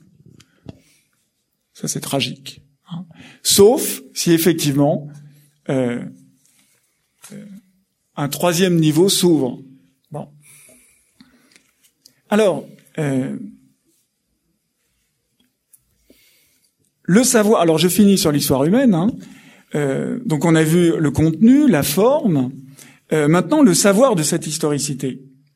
Alors euh, évidemment, le devenir naturel est l'objet est l'objet d'explications causales. Hein. Le devenir naturel, donc, c'est l'objet des sciences de la nature, c'est la cause efficiente, hein. A qui engendre B, etc. L'historicité humaine, quant à elle, vise la compréhension du sens des événements. Hein, l'historien, cherche à comprendre euh, pour quelles raisons euh, il s'est passé telle chose et comment euh, saisir le sens. Et ce sens, le sens qu'ils ont eu pour leurs auteurs, mais aussi pour nous aujourd'hui. Donc évidemment, il y a un perpétuel aller-retour pour essayer de pénétrer de l'intérieur les raisons pour lesquelles tel ou tel acteur a pu faire ce qu'il a fait. Et évidemment, ça présuppose que cette raison est un minimum intelligible pour nous. Sinon, évidemment, on ne pourrait pas faire de l'histoire.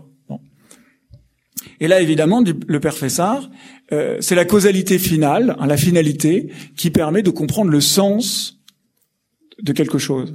Hein, si vous voulez comprendre euh, un crime, bah, il faut trouver un mobile, il faut trouver le, mobile du crime. Pourquoi, on a tué? Hein, C'est la causalité finale qui donne l'intelligibilité euh, de, l'acte libre. mais cette causalité finale, évidemment, elle se disperse dans le monde humain, parce que les motifs humains sont multiples. Euh, et donc le sens, hein, la signification euh, de, mes actes, est relatif aux fins euh, que celui qui raconte ou qui interprète euh, la décision. Et évidemment, comme il y a plusieurs fins possibles, évidemment, il peut avoir diverses versions de l'histoire humaine et des affrontements historiographiques sur tel ou tel sujet en fonction des diverses conceptions que les historiens, mais aussi les êtres humains, se font de la vie. Alors évidemment, euh, pour le philosophe, euh, cette question de la finalité est très importante, parce qu'au cœur, la finalité, c'est le grand axe pour, pour entrer en morale et en politique. Donc là, le père Fessard rejoint, euh, on pourrait dire, la philosophie morale et politique de Platon et d'Aristote, qui raisonne sur l'activité humaine à partir de la finalité, la finalité de l'être humain étant le bonheur. L'homme cherche le bonheur l'homme désire intensément le bonheur, même si, comme dit Aristote au début de l'éthique à même si les hommes ne sont pas tous d'accord sur le contenu du bonheur.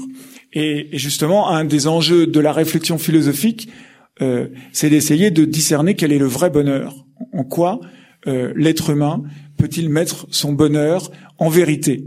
Donc là, vous voyez, il y a des jonctions intéressantes, hein, parce que la question de la finalité ici est d'abord vue euh, en termes de bonheur.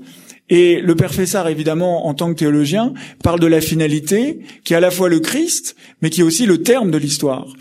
Euh, lorsque Aristote ou Platon parlent de la finalité, ils parlent pas du tout du terme de quelque chose, ni, du terme de la vie qui est la mort. Ils parlent d'abord et avant tout euh, de ce qui va me permettre d'être heureux et de me réaliser. Donc là, il y a toute une, euh, une question sur le, le, sens du mot fin et, et, et la, la, fin comme euh, la finalité comme principe de compréhension de la vie humaine et, euh, euh et ça c'est un point évidemment euh, sur lequel j'attire votre attention. Alors maintenant, puisque le temps passe et que je suis déjà en retard, le, le, le père Fessard nous dit et, je passe maintenant au troisième niveau d'historicité, mais le, deuxième niveau était en fait le plus important pour comprendre bien l'articulation, pris entre la nécessité et l'impossibilité de totaliser son devenir, vous vous rappelez le, texte de, de Jeanne Hersch tout à l'heure, entre la nécessité et l'impossibilité de totaliser son devenir, l'être historique, historien de lui-même et des autres, se trouve constamment en face d'une alternative à laquelle il ne peut se soustraire. Alors quelle est cette alternative? Donc là, évidemment, hein, le père Fessard, euh, j'allais dire, fait monter en puissance son dispositif pour euh, acculer euh, l'historien et, tout homme de bonne volonté à faire un choix. Une alternative, c'est deux possibilités. Ou bien désespérer de toute vérité en histoire. C'est choisir le scepticisme, qui appelle alors l'historicisme ou relativisme, et qui devrait condamner au silence. Alors évidemment, aujourd'hui, hein, vous avez euh, un grand courant, euh, disons, euh, sceptique en histoire, par exemple dans la mouvance de Michel Foucault, hein, qui justement fait le, deuil de toute intelligibilité complète et qui néanmoins cherche à à travers les pratiques et les discours, euh, énoncer euh, des sens, mais des sens qui sont toujours des interprétations. Hein, c'est l'école nietzschéenne, qui euh, des interprétations mouvantes et euh, jamais définitives. Bon, donc ou bien désespérer de toute vérité en histoire. Deuxième branche de l'alternative, ou bien rechercher le fondement de la vérité historique en quelques philosophies de l'histoire. Mais qui ne le sait? Toutes toutes ces philosophies de l'histoire reprennent sous une forme plus ou moins laïcisée une théologie de l'histoire et dérivent donc nécessairement d'une histoire surnaturelle, reconnue ou non comme telle. Et donc là, évidemment, le père Fessard, euh, voyez l'alternative, hein, soit on se tait, soit on est dans la philosophie de l'histoire, mais la philosophie de l'histoire, de toute façon, elle est post-chrétienne, hein, c'est euh, une, une, théologie de l'histoire laïcisée, donc le père Fessard récupère son dû puisque c'est une philosophie de l'histoire, c'est une théologie euh, sécularisée, autant euh, lui redonner son statut euh, vrai et, et plaigner, on pourrait dire, de, de théologie. Euh, mais est-ce que l'autre, alors j'interroge, hein, euh, la deuxième branche de l'alternative, ou bien rechercher le fondement de la vérité historique en quelques philosophies de l'histoire? Moi, j'ai envie de poser la question, et pourquoi pas dans une anthropologie politique, dans une philosophie morale et politique? Finalement, Aristote et Thucydide on réfléchit sur l'ordre humain, à partir de la nature humaine. Hein. Euh, Thucydide justement cherche à analyser le sens des événements en les rapportant non pas à une totalité euh, qui embrasse le, monde, euh, le, temps, mais cette totalité, c'est la nature humaine, avec ses diverses possibilités, avec ses divers motifs de compréhension. Peut-être qu'un des auteurs aujourd'hui qui se rapprocherait de ça avec une méthode différente serait euh, Marcel Gaucher, hein, d'essayer de voir les diverses possibilités euh, que la condition humaine, la nature humaine, je pense pas que Marcel Gaucher euh, assumerait euh, jusqu'au bout ce point, mais la disons la condition humaine, comment dire, donnerait comme comme comme version et comme comme sorte de, de, boussole. Mais évidemment ici, c'est pas une philosophie de l'histoire au sens radical.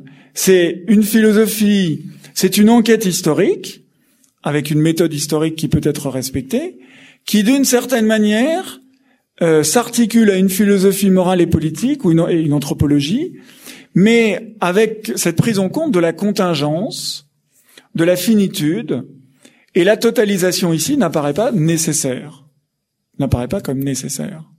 Voyez?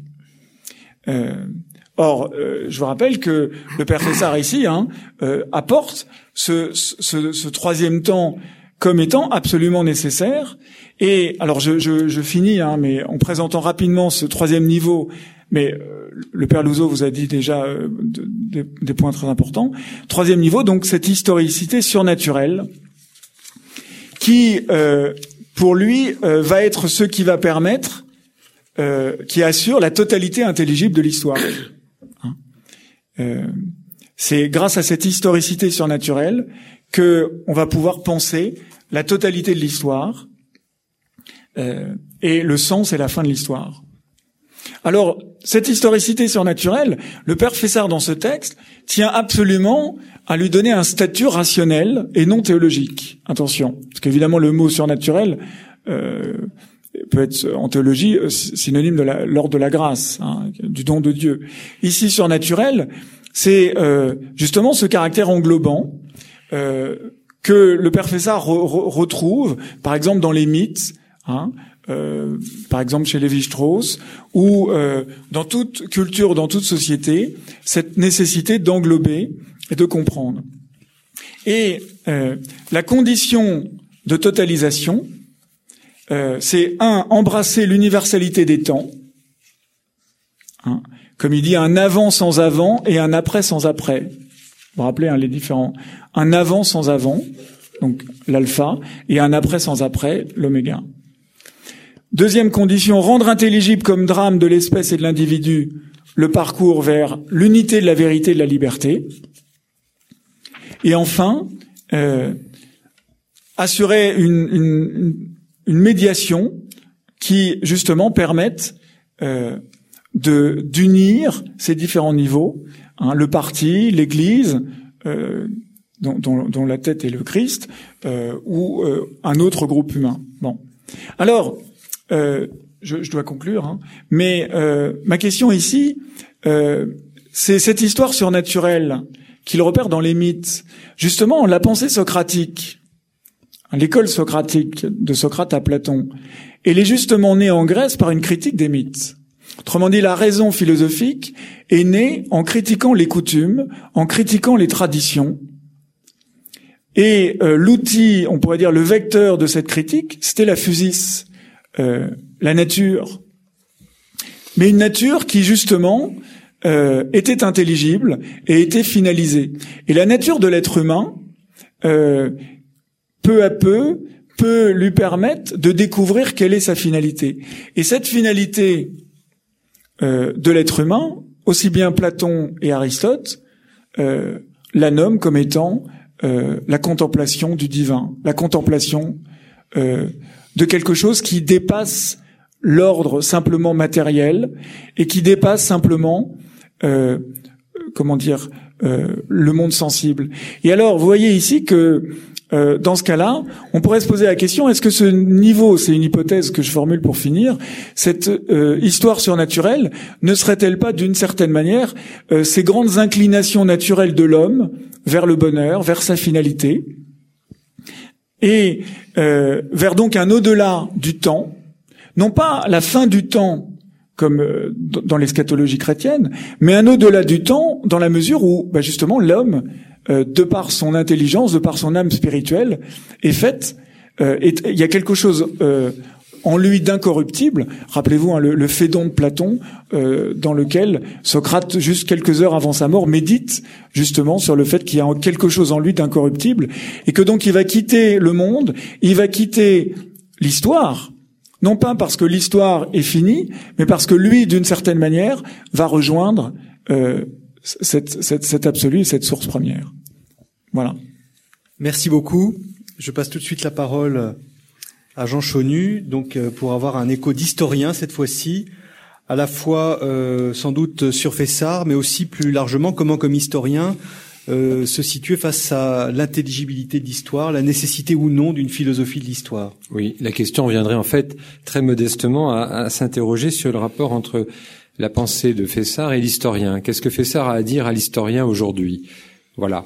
Alors mon propos euh, sera le suivant. Je voudrais essayer d'abord de voir à peu près l'état des lieux de l'historicité aujourd'hui. Alors, euh, c'est pas tout à fait le terme historicité que je voudrais employer, mais disons de la condition euh, historique englobant à la fois, bien sûr, euh, l'histoire euh, en tant qu'objet de science, mais aussi le, rapport de chaque homme, au fond, à son histoire et à l'histoire de, de, son pays, de sa société. Donc, la première chose que je voudrais, c'est d'essayer de faire l'état rapidement, l'état des lieux aujourd'hui euh, pour essayer de comprendre ensuite euh, quel rapport on, peut établir avec la pensée du père Fessard, donc qui se situe à une autre époque, puisque Fessard est mort en 1978, donc juste avant la fin des, idéologies totalitaires. Et puis ensuite, j'essaierai de voir, euh, au fond, qu'est-ce que l'on peut établir comme rapport entre Fessard et l'historien, et je penserai ici en particulier à un de ces grands historiens contemporains qui a été Henri René Maroux, qu'il cite d'ailleurs plusieurs fois. Alors, d'abord, l'état des lieux, euh, très rapidement, euh, disons, de la condition historique aujourd'hui. Nous, vivons une époque qui est assez étrange par rapport à celle du père Fessard, justement, euh, qui semble nous faire sortir de l'histoire, à moins que ce soit l'histoire qui sorte de notre vie. Euh, je citerai ici ce que disait Pierre Nora dans une, interview très récente au Figaro. Pierre Nora, qui est l'auteur de, des lieux de mémoire de cette grande entreprise historique hein, qui, qui fait l'inventaire des, des, grands lieux de mémoire de la, la conscience humaine, euh, il disait que le lien entre le passé, le présent et l'avenir s'est rompu. Euh, et donc nous vivons euh, un présentisme envahissant. Il reprend une expression du, livre de François Hartog qui justement s'interroge sur l'historicité, sur la notion du temps euh, et de cette de ce présentisme, c'est-à-dire cette invasion au fond du présent par rapport à l'avenir et au passé. Euh, et donc, euh, nous, nous, vivons aujourd'hui, parallèlement à cela, aussi l'invasion du, du, mémoriel, hein, qui souvent supplante l'histoire positive et qui parfois est instrumentalisée aussi par le politique. On en voit notamment, on en a vu tous les tous les aléas à travers justement la mémoire des génocides en particulier. Nous, nous, nous, sommes aussi dans la période qui est marquée par la fin des grandes philosophies de l'histoire, qui prétendaient justement euh, résoudre le mystère de l'histoire, en particulier le communisme, le marxisme. Et qu'est-ce qui reste aujourd'hui? Eh bien, euh, sur les ruines de ces, de ces conceptions, euh, pas grand-chose. On pourrait peut-être, euh, à propos de l'histoire naturelle, tout de même ne pas oublier un courant de, courant de la radicale écologie aux États-Unis, qui envisage la fin de l'histoire humaine ou son absorption définitive dans une histoire naturelle hein, qui doit pouvoir continuer sans l'homme. Nous assistons également, et ça c'est bon, c'est en tant qu'historien que je, je, peux le vérifier, euh, au dernier feu du, du structuralo-fonctionnalisme, enfin du, du, structuralisme années 60, notamment qui règle ses comptes dans les programmes d'histoire de première avec la chronologie, hein, avec la, notion d'une cause et d'une conséquence. Alors c'est assez curieux parce que cette disparition de la chronologie ou cette interversion de la chronologie quand on aborde des totalitarismes pose quand même quelques, quelques problèmes euh, scientifiques. Euh, si on se place aussi d'un point de vue euh, théologique, on peut constater que parallèlement aussi à la disparition des philosophies de l'histoire, ou de certaines d'entre elles en tout cas, eh bien, euh, nous constatons que l'époque où les théologiens tentaient d'élaborer des théologies de l'histoire en réponse au marxisme ou en réponse aussi à notamment à la conception théardienne à laquelle avec laquelle Fessard a, a aussi formulé des critiques hein, euh, il semblerait que cette euh, tentative d'élaboration des théologies de l'histoire ne soit plus au goût du jour. Je, je pense en particulier dans les années 50 à 70 à toute une série de d'ouvrages extrêmement intéressants. Hein. Je pense au mystère de l'histoire du père Danielou, à Maritain aussi, à, à l'œuvre du, du, cardinal Journet, à l'intégration de Balthazar, et aussi même à un ouvrage paru en 68 qui était Théologie de l'histoire de Henri René Marou, euh, qui s'est également euh, euh, qui a relu au fond la Cité de Dieu de Saint Augustin. Et puis, il faudrait pas oublier dans cette liste aussi la thèse de Joseph Ratzinger, hein, la théologie de l'histoire de Saint Bonaventure. Il y avait donc effectivement, dans les années 50 à 70, tout un, un chantier d'études théologiques. alors aujourd'hui, disons, apparemment, euh, ce, filon semble euh, moins prisé, peut-être parce que le sens historique, l'idée de l'histoire comme drame collectif, universel, ne va plus de soi, euh, alors même qu'il n'a jamais été autant question par ailleurs de, mondialisation, donc il y aurait peut-être ici de quoi méditer. Et puis nous constatons également que l'Église assume difficilement son passé, y compris le plus contemporain. Et pour ce qui est aussi du discours sur les fins dernières, hein, il y a un grand flou qui s'est établi dans la catéchèse depuis plusieurs décennies. Parallèlement à cela, l'engouement ou l'évasion dans la science fantasy d'origine anglo-saxonne euh, traduit la nécessité d'une symbolique totalisant le mystère de la vie euh, et de la destinée de l'homme. Alors nous en trouvons d'intéressants exemples chez, euh, chez dans l'œuvre d'auteurs chrétiens comme Lewis ou Tolkien, sous une forme plus sécularisée et très différente chez Rawlings. Euh, donc il y a là certainement, euh, je crois, un, appel aussi, euh, compte tenu du succès de cette littérature. En même temps, on a une légendologie fantasmée qui révèle aussi un certain nombre d'ignorances en matière historique et dont on a pu voir une illustration à grand succès dans le Da Vinci Code de Dan Brown. De Dan Brown. Alors sans doute me direz-vous, euh, l'histoire savante ou la bonne vulgarisation n'en suscite pas moins un intérêt constant euh, dans le public. Mais le rapport existentiel que nous entretenons avec l'histoire ne se réduit pas effectivement aux contributions de la science historique, comme l'atteste d'ailleurs aussi la dimension mémorielle et son enjeu politique. Alors, quelles leçons euh, tirer de tous ces indices? Il me semble que mi bout à bout, ces indices traduisent l'éclatement euh, effectivement d'une certaine totalité signifiante ou à prétention signifiante et euh, la difficulté que nous avons d'habiter le passé et l'avenir dans le présent. ils traduisent aussi, à contrario, peut-être la cohérence ligamentaire, je dirais, entre les différents registres que nous avions évoqués, philosophie de l'histoire, théologie de l'histoire, et puis histoire tout simplement. Et il révèle aussi peut-être la crise du passé et la crise de l'avènement qui caractérise au fond ce, présentisme euh, de notre, euh, de notre société. Alors vous me direz quel rapport avec Gaston Fessard? Eh bien, il me semble que cette fragmentation de l'historique nous ramène au cœur du projet fessardien. Euh, et nous l'avons évoqué d'un point de vue philosophique tout à l'heure car Fessard a voulu relier sans confondre ni séparer les trois niveaux de l'historicité, l'histoire euh, naturelle, l'histoire humaine et l'histoire surnaturelle. Euh, et euh, justement, euh, Thibault parlait de la totalité, le problème de la totalité, mais en fait cette méthode fessardienne, qui est en fait théologique, est éminemment chalcédonienne.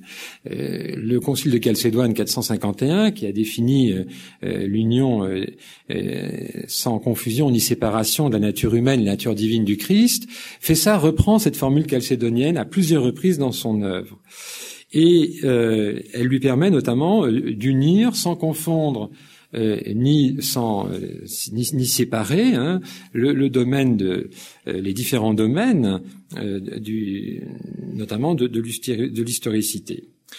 Euh, parmi les toutes, il y a beaucoup de citations qu'on pourrait prendre. Je prendrai la plus courte parce que le temps, le temps compte.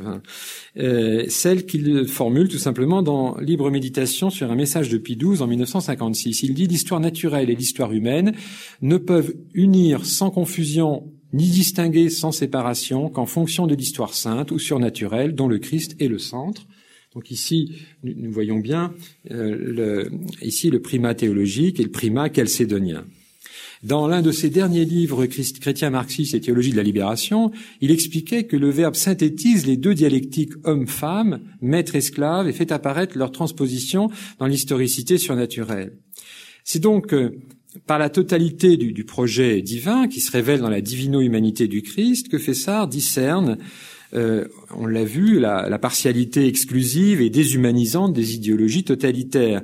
Le totalitarisme est, un projet sociopolitique de, de, nature idéologique qui est incapable de se réaliser. Euh, il est une hérésie profane, en quelque sorte, en ce sens qu'il veut construire le tout en fonction euh, d'une seule des parties et en idolâtrant ou en pervertissant celle-ci. Alors ça a donné, on l'a vu, le, le nazi qui est à la fois le païen euh, euh, idolâtre, le chrétien revenu à l'idolâtrie et qui tend à prendre la place du juif élu, euh, l'homme sans la femme, le communiste qui est le peuple esclave et la femme sans l'homme. Il y a toutes les catégories qui sont qu'il a donc identifiées comme ces formes. comme ces, ces, ces, ces, formes sécularisées ou ces d'origine religieuse. Euh, en même temps, il y a, Fessard n'est pas loin de, de voir dans l'histoire un drame cosmique, une dramatique humano-divine, euh, pour reprendre d'ailleurs une expression aussi de, du théologien Urs von Balthasar, et qui se joue euh, à différents niveaux. Euh, il s'est peut-être d'ailleurs en, jésuite aussi euh, intéressé au, drame théâtral. On ne peut pas oublier aussi qu'il a préfacé euh, La soif de Gabriel Marcel. Il s'est aussi intéressé, euh, je crois, à cette dimension dramatique. Et d'ailleurs, dans Pax Nostra, en 1936, il, présente dès le début, n'est-ce pas, ces, deux, niveaux.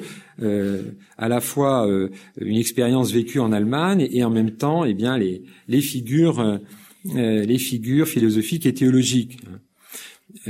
Alors, toute la question qui, se pose est, de savoir quelle peut être encore la, contribution de l'œuvre de Fessard euh, à la philosophie, à la théologie et à la science historique aujourd'hui. Alors, de fait, euh, ici, je, me contenterai de quelques réflexions concernant l'histoire et l'historien. Dans quelle mesure un dialogue entre le père Fessard et l'historien est-il possible? Là, je, je pourrais ici en paraphrasant un autre livre du père Fessard de 1937. Donc, dans quelle mesure un dialogue est possible, voire fructueux, et quelles peuvent en être aussi les limites alors Fessard ne, se prétend pas historien, il est trop respectueux des domaines euh, des disciplinaires, même si de temps en temps il est contraint à quelques récapitulatifs historiques, en particulier il y en a un très beau dans France prend garde de perte à liberté, où il, euh, euh, il fait, il brosse un, historique de, de l'Église. Hein. On pourrait le citer. Il est intéressant dans sa aussi dans son, approche toute l'histoire de l'Église. Il répond ici à la, au mouvement de l'histoire marxiste et il oppose ici la pédagogie euh, maternelle de l'Église. Toute l'histoire de l'Église est-elle autre chose que ce perpétuel effort d'une éducatrice qui se soucie à chaque fois de faire droit à toutes les forces nouvelles en conservant tout l'acquis des générations anciennes. Contre les barbares, elle défend la cité, mais pour les y incorporer et leur apporter la civilisation de Rome. Elle se dresse contre les passions guerrières des seigneurs féodaux, mais elle les tourne contre la menace barbaresque et c'est en faire germer la fleur de la chevalerie. Elle s'oppose à l'absolutisme des monarques, mais leur apprend leur responsabilité de chef d'État. De même, en 89, elle dénonce la première la vanité du libéralisme, mais elle s'efforce de pénétrer de son esprit la démocratie qui envahit l'Europe. Et si elle n'a point réussi à éduquer la bourgeoisie aussi bien qu'elle l'aurait voulu, est-ce bien à ceux qui glorifient l'athéisme et le matérialisme des voltairiens et des positivistes, fondateurs du capitalisme, de lui en faire grief? Page 151. Donc vous voyez, de temps en temps, il aime bien les raccourcis historiques qui sont intéressants. Et de fait aussi, un dialogue avec les historiens, euh, eh bien, euh, il l'a, je crois, entrepris, mais là, peut-être que Jacques Prévotat aura euh, des précisions à nous apporter dans ses relations avec Henri René Marou. Euh, il partage avec Marou, le grand historien antiquisant, il cite à deux ou trois reprises quelques points d'accord d'ordre méthodologique. D'abord, ce point essentiel qui va de soi, c'est que l'histoire ne peut renoncer à une connaissance vraie de la réalité passée. Euh, l'historien ne, peut renoncer à cette vérité comme principe et comme but, et dans son ordre propre, hein, qui est un fragment euh, et qui ne peut exister sans le tout ni se substituer au tout. D'autre part, l'historien ne peut ignorer ou éluder les présupposés philosophiques de la méthode ou de la démarche historique. L'objet ne peut être dissocié du sujet qu'il étudie et là je, le cite, hein, il, n'y a pas d'histoire véritable qui soit indépendante d'une philosophie de l'histoire et de la vie. Ici je, je cite euh, Marou, mais cité par Fessard.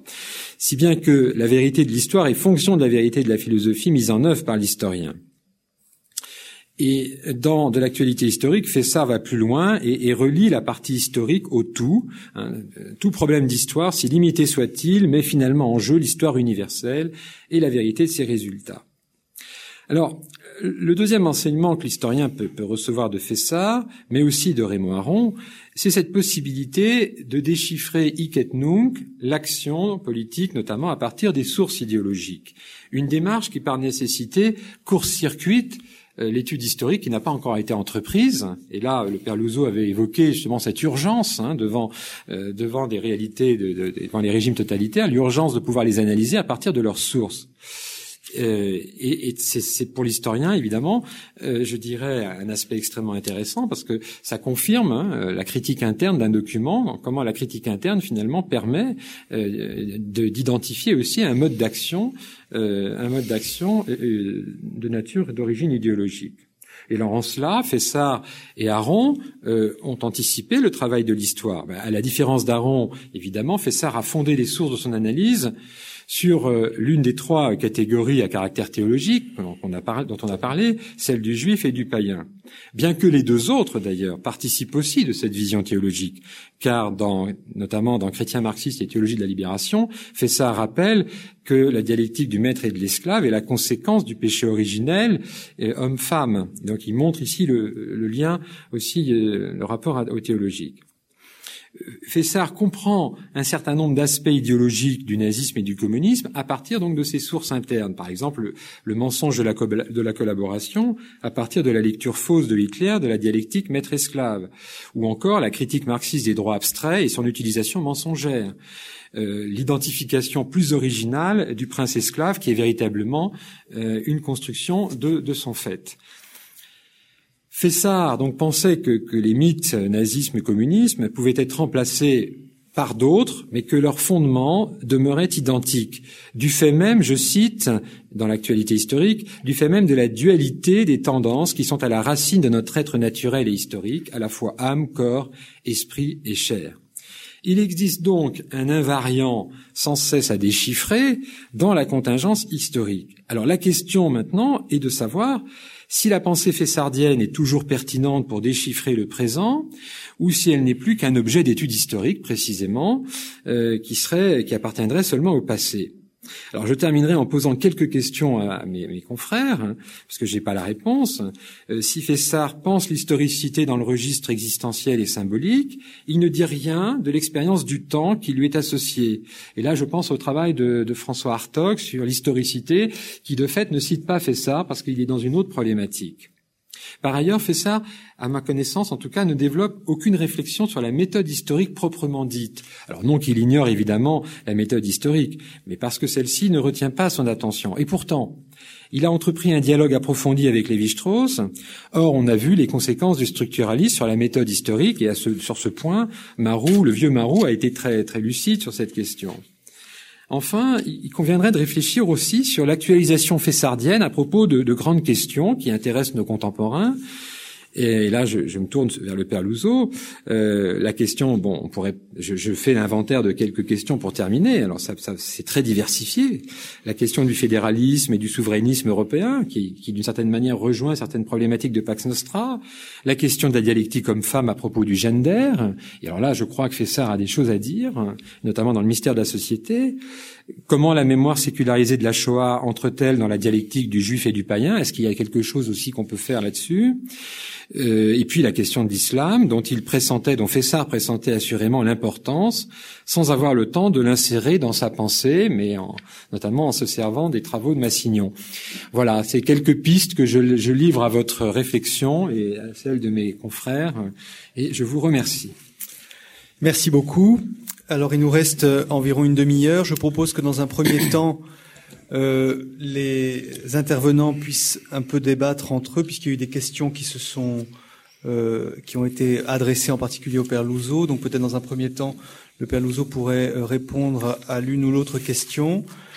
Ensuite, eh bien, la parole serait à vous. Donc il y aurait quelqu'un qui circulera avec un micro et je donnerai la parole pour quelques questions durant le dernier quart d'heure qui nous amènera vers 10 heures. Donc euh, Frédéric, si tu veux réagir, et puis ensuite. oui, ça c'est l'expérience du temps. C'est comme il y a à peu près 20 euh, à 25 questions, au moins, qui ont été posées. Il faut que je fasse un choix. il y a un lien entre le temps et la liberté. On propose de d'abord de, de, répondre de trois manières aux diverses interrogations de, de Thibaut Collin. La première, euh, c'est une précision historique, mais je pense qu'elle est importante. Je, je, reprends la longue citation que vous avez faite, Thibault, où le, le père Fessard se présente lui-même et sa méthode, où il dit que son regard est d'abord théologique, mais que comme il n'est pas satisfait ou peu satisfait de la théologie commune quant à la question de l'historicité, alors il se tourne à ce moment-là vers euh, les philosophes, il penche son regard et effectivement son anthropologie s'est fait de plus en plus philosophique en croisant la pensée de Hegel, de Marx, de Kierkegaard, de Raymond Aron, de Claude Lévi-Strauss. Bon. Puis ensuite, il retourne euh, à la théologie. Alors, peu satisfait de la théologie commune en matière d'historicité, à quoi pense-t-il? Ça, c'est très clair, c'est pas très compliqué. Hein. Il pense à toute l'école de théologie euh, très prégnante euh, dans, ce, dans le XXe siècle de ce qu'on a appelé le néotomisme donc de grands de grands théologiens dominicains. Je pense au cardinal Journet. Euh, on, pense aussi à des, gens comme le père Labourdette, etc. Et puis aussi à des philosophes qui sont derrière, comme Jacques Maritain. Bon, je ne veux pas développer trop, Mais il reprochait au fond à cette théologie, à cette philosophie catholique, de ne pas s'être intéressé de près à la question de l'historique et de l'historicité.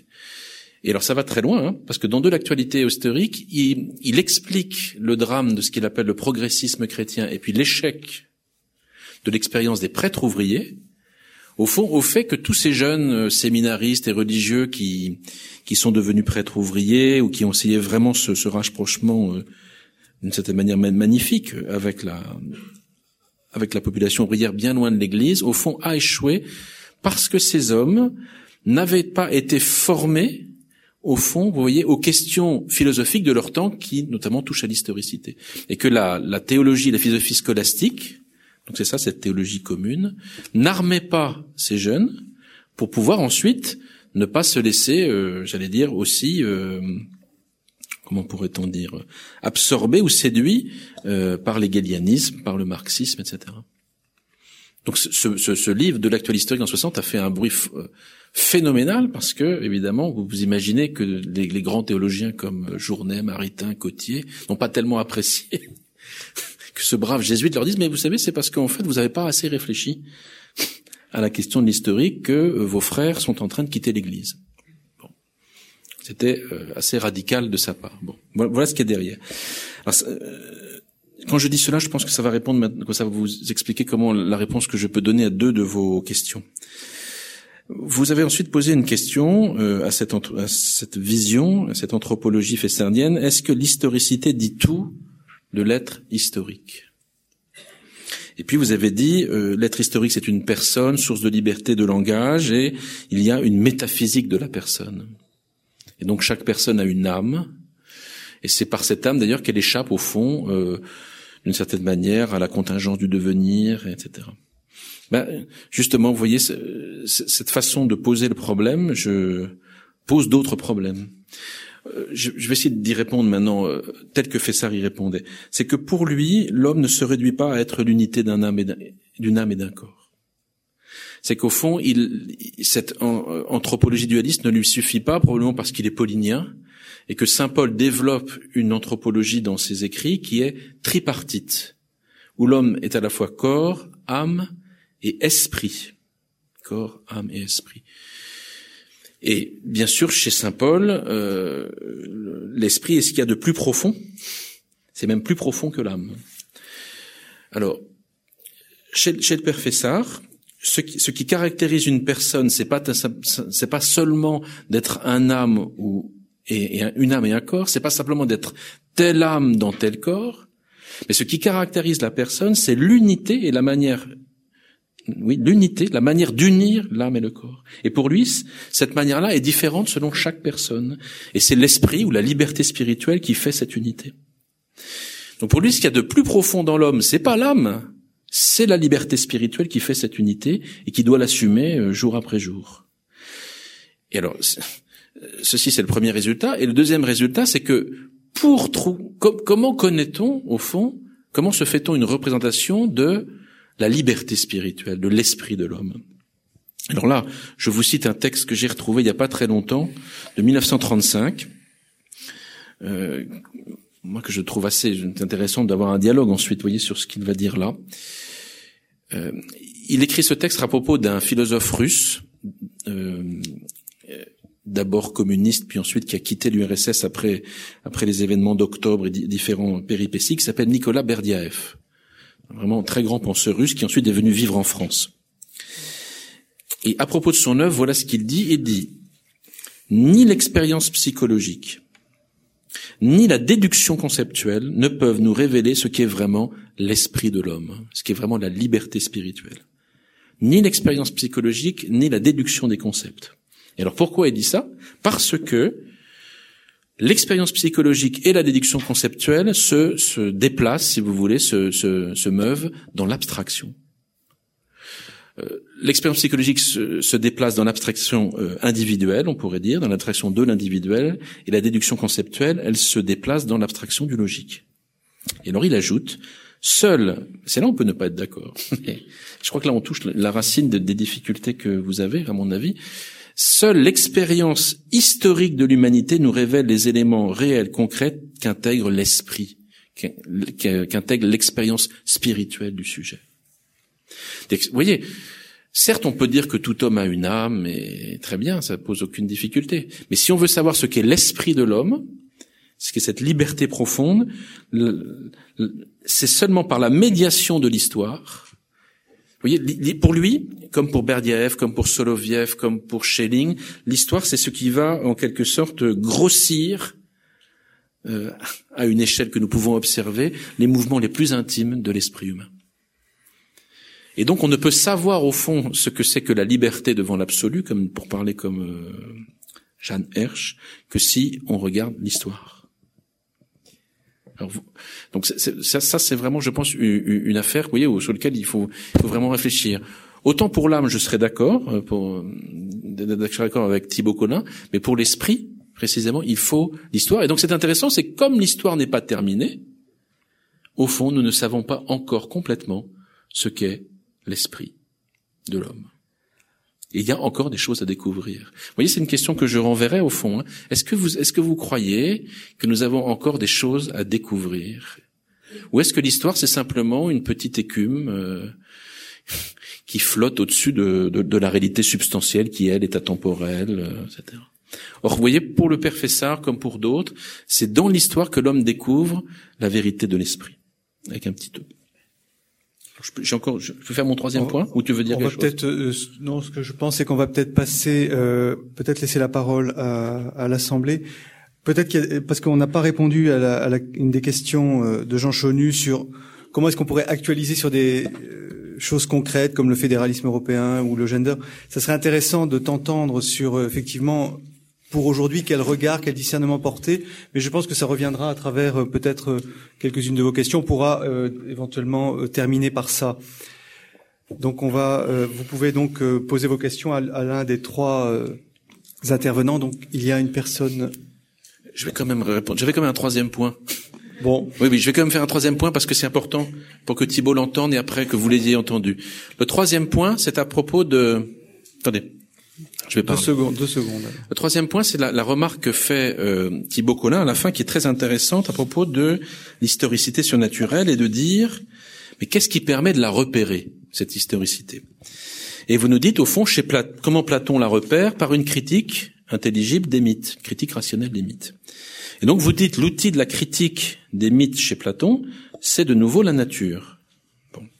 Et donc, est-ce que c'est pas de nouveau la nature humaine, la nature de l'être humain, qui permet ultimement d'être le critère qui permet de, discerner cette historicité surnaturelle? Ben, De nouveau, moi j'ai envie de vous répondre euh, la chose suivante, c'est qu'au fond cette vue, est-ce qu'elle n'est pas elle-même, est-ce qu'elle est-ce qu'elle n'est pas insuffisamment historicisée? Ce que je veux dire, c'est qu'au fond, l'anthropologie dégagée par Platon et par Aristote, toute euh, extraordinaire qu'elle soit, hein, c'est vraiment un moment de la pensée euh, absolument saisissant, il faut avouer, dont les chrétiens ont beaucoup évidemment euh, profité, puisque vous savez que Platon et Aristote sont les deux grands maîtres philosophiques que les grands théologiens depuis 2000 ans ont pris comme source d'inspiration. Mais est-ce que, est-ce que dans votre position, le risque, ce n'est pas de faire de cette période, aussi grande soit-elle, de l'esprit humain, de l'intelligence humaine, qui est Platon et Aristote, au fond, le dernier mot de, de nouveau, de la nature humaine? Et donc, vous voyez, le grand risque, c'est de, euh, c'est au fond, de totaliser le sens de l'histoire humaine à partir euh, d'une réalité qui demeure toujours partielle, même si elle est grande. D'un point de vue chrétien, ce serait ne, pas oublier que Dieu se révèle dans l'histoire, que l'histoire est donc le lieu euh, premier où quelque chose de Dieu se dit et où quelque chose de l'homme aussi va se, se révéler. Si je dites encore autrement, est-ce qu'on, voyez, est-ce qu'on n'éternise pas au fond une anthropologie qui a qui a ses lettres de noblesse, mais qui ne dit pas tout, parce que de nouveau, ben voilà, Platon est mort, Aristote est mort, et puis l'histoire continue. Et il y a des choses que Aristote et Platon n'ont pas vu, que saint Thomas n'a pas vu, puis que le père Fessard n'a pas vu non plus. Parce que l'histoire continue. Alors on va continuer avec quelques questions. Pardon, parce que c'était important. Voilà. Qu'on puisse poursuivre cette question. donner la parole à monsieur qui...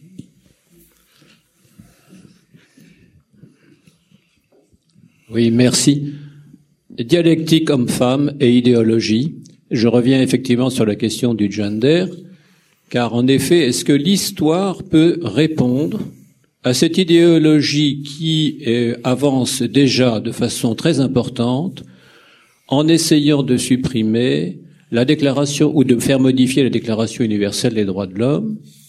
Et je vous rappelle que les deux derniers papes qui sont intervenus à l'ONI ont dit que la déclaration universelle des droits de l'homme était intangible, car en effet il fait des références aux hommes et aux femmes, mais qu'en sens inverse, la directrice générale de l'UNESCO, on revient avec la personne que vous venez euh, vous aviez évoquée, Jeanne Herr, la, la directrice générale de l'UNESCO vient de déclarer qu'un des chantiers principaux de l'UNESCO était de définir un nouvel humanisme. Merci.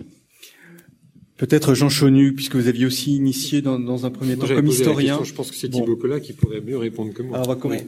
Thibaut Collat, si vous voulez réagir. Sur le gender, je pense qu'il est plus... Bah, Merci Jean de me refiler le... Non, mais sur le gender, je pense que tu as euh, plus de choses à dire que moi. Bah oui, en fait, euh, votre réponse, enfin votre question, monsieur, euh, me permet de, de rebondir sur la question du, du père Louzeau. C'est peut-on se passer d'une anthropologie? Et si oui, est-ce que l'anthropo, le fin fond de l'anthropologie, euh, et pas métaphysique. C'est-à-dire, je suis bien d'accord qu'il y a de la nouveauté dans l'histoire. Par exemple, la théorie du genre est une nouveauté euh, depuis quelques décennies, mais euh, l'outil de discernement euh, vous savez la fameuse phrase de Paul VI, hein, l'Église experte en humanité. Euh, L'outil de discernement, il est en, en, grande partie anthropologique. Et, et d'ailleurs, mon père, le, le, le, père Fessard, quand il parle de la dialectique homme-femme, elle est transhistorique d'une certaine manière, puisqu'elle est constitutive euh, de, de, la société humaine et du monde humain. Euh, ce que ce qu'on pourrait euh, retrouver hein, dans cette notion d'ordre humain. Alors évidemment, il y a de la nouveauté dans l'histoire, il y a des événements, mais quel est le, le, statut de, de, ces événements par rapport à ce qu'est l'homme par rapport à, ce qu'est la, vérité sur l'homme. Et je pense que moi, euh, la principale nouveauté qu'il y a eu dans l'histoire, c'est le Christ. Mais sinon, euh, évidemment, il y a des agencements différents, il y a des développements. Euh, la créativité de l'être humain euh, est impressionnante, euh, et, et, ça permet de rejoindre ce que votre question, monsieur. et justement, cette créativité, hein, le, le, constructivisme aujourd'hui est un avatar de cette créativité et, prend le, euh, disons, euh, le corps humain comme un matériau euh, pour construire diverses agencements possibles. Donc là, effectivement, me semble-t-il, sur ce, ce, type de sujet, le discernement historique, parce que là, effectivement, il y a des questions qui se posent historiquement. C'est plus les prêtres ouvriers, c'est la théorie du genre ou des choses comme ça. Implique bien sûr une prise en compte euh, du temps, euh, de, une connaissance approfondie euh, de, nos interlocuteurs, de leurs présupposés. Mais je pense qu'ultimement, enfin moi je parle comme philosophe évidemment, euh, l'outil ultimement est, est, anthropologique et, et, ultimement métaphysique. Et je pense que le magistère récent de l'Église utilise largement cette médiation euh, philosophique, évidemment assumé, puisque le Christ est, vrai Dieu, mais il est aussi vrai homme. Euh, bonsoir, je voudrais poser une question si c'est possible. Je, je m'appelle Jean-Luc Lefebvre et ici. Euh, je, je, suis chercheur en histoire et je travaille euh, sur un personnage contemporain euh, qui est euh, un des continuateurs de, du père Fessard. Ce personnage s'appelle Xavier Salentin. C'est un ancien officier de marine. Alors, euh, j'ai deux questions par rapport à ça. C'est est-ce que vous pouvez nous dire s'il y a d'autres héritiers connus du père Fessard, euh, des, des, gens qui, qui, qui, font des travaux dans le prolongement de, de, la pensée du père Fessard. Et la deuxième chose, euh, c'est une idée euh, qui est forte chez Salentin, et je voudrais savoir si elle est déjà présente chez Fessard. C'est l'idée selon laquelle le pour caricaturer, hein, pour marquer les esprits, euh, le futur euh, peut influencer le passé, ou plus exactement, c'est la tendance vers une, une, certaine fin qui influence les événements au moment où ils se produisent. Frédéric, peut-être tu peux répondre à ces deux questions. Alors, à propos de les héritiers du père Fessard. En fait, la, la grande référence euh, auquel je peux vous renvoyer, c'est celle de mon maître, c'est le père Michel Salle, un jésuite euh, français qui est né en 1939 et qui a été, voilà, euh, je pense le plus proche disciple, qui est encore vivant, qui continue à travailler son œuvre. C'est lui qui, avec le père de Lubac et avec Marie Rougier, a fait les comment ça s'appelle les archives avec beaucoup de précision et voilà. Et il continue à publier des, des inédits euh, depuis la mort du père Fessard en 78. Donc ça c'est vraiment la personne euh, la plus qualifiée. Sinon il y a votre propre serviteur qui, qui vous parle qui quand même travaille ça depuis 15 ans. Et puis euh, après, oui, il y a d'autres noms, mais je pense qu'ils sont peut-être pas les plus utiles pour vous, parce que ou je le ferai hors euh, hors champ. Voilà. Sur euh, alors ensuite, il faudrait que je retrouve euh, là, là j'ai pas exactement la mémoire, mais de ce que disait le père Fessard de, de Salentin, je vous retrouverai des textes. Voilà. Euh, sur est-ce que le futur peut influencer le passé? Ben là aussi, ça serait. Je l'ai jamais vu écrit comme ça de manière euh, telle chez lui. Voilà. En revanche, euh, oui. Quoi, voilà. de, de, nouveau, il faudrait comprendre ça théologiquement. C'est que euh, chez le père Fessard, celui qui doit venir, qui va clore l'histoire, est déjà venu. Et au fond, chaque fois qu'un être humain, qu'une conscience humaine vit déjà de ce que le Christ a donné dans sa première venue, notamment de ses paroles, au fond, il est en train de, de hâter la fin des temps et de se diriger vers la fin de l'histoire, même de rendre la, fin de l'histoire présente euh, ici et maintenant. Je pense que le professeur dirait les choses plutôt euh, de cette manière. Sinon, je vais répondre euh, à Thibaut Collin sur la dialectique homme-femme et transhistorique. Euh, oui, elle est transhistorique. C'est justement une de ses, de ses, comment dire, de ses caractéristiques. Mais il faut se demander d'où il reçoit cette dialectique homme-femme. Au fond, ce qu'il appelle dialectique homme-femme, le père Fessard, c'est une explicitation philosophique de ce qui se passe quand un homme et une femme se rencontrent, et lorsqu'ils vont aller jusqu'à, euh, alors à travers une joute amoureuse, une, une cour qu'ils se, qu'ils se font, ils vont aller jusqu'à pouvoir se choisir mutuellement l'un et l'autre, comme partenaire d'une vie euh, pour toujours. En gros, on dirait chez nous se marier. Bon. Encore chez nous. On dirait encore chez nous se marier. Alors, dans cette dialectique homme-femme, il montre que tous les que, que, les libertés qui sont en jeu, au fond, guérissent et unifient tout ce que la dialectique maître-esclave, au contraire, euh, disperse, euh, abîme et détruit. D'où, mais d'où il sort cette euh, cette dialectique de l'homme et de la femme? On pourrait dire d'abord qu'il la sort de chez Marx, parce qu'il trouve chez Marx, dans les, manuscrits de 1844, un passage extraordinaire sur l'homme et la femme, où au fond il dit, Marx dit que l'unité de l'homme et de la femme, c'est le prototype de toute unité entre entre entre êtres humains.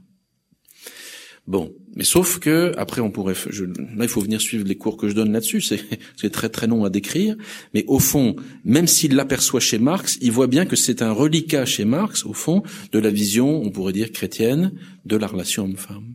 Donc au fond, elle est transhistorique, mais en fait il la reçoit de la révélation chrétienne. Elle a une source théologique très profonde. Et autre chose que j'ajoute, il a très bien vu que cette dialectique homme-femme toute nue, j'ai envie de dire, et euh, ne suffit pas parce que elle n'intègre pas encore la question du péché originel. Donc quand un homme et une femme, vous voyez, euh, sont amoureux, sont attirés l'un de l'autre et qu'ils réfléchissent l'un et l'autre à savoir s'ils veulent aller jusqu'à une alliance totale, il faut qu'ils intègrent aussi dans leur discernement le fait que l'un et l'autre peuvent mentir, par exemple.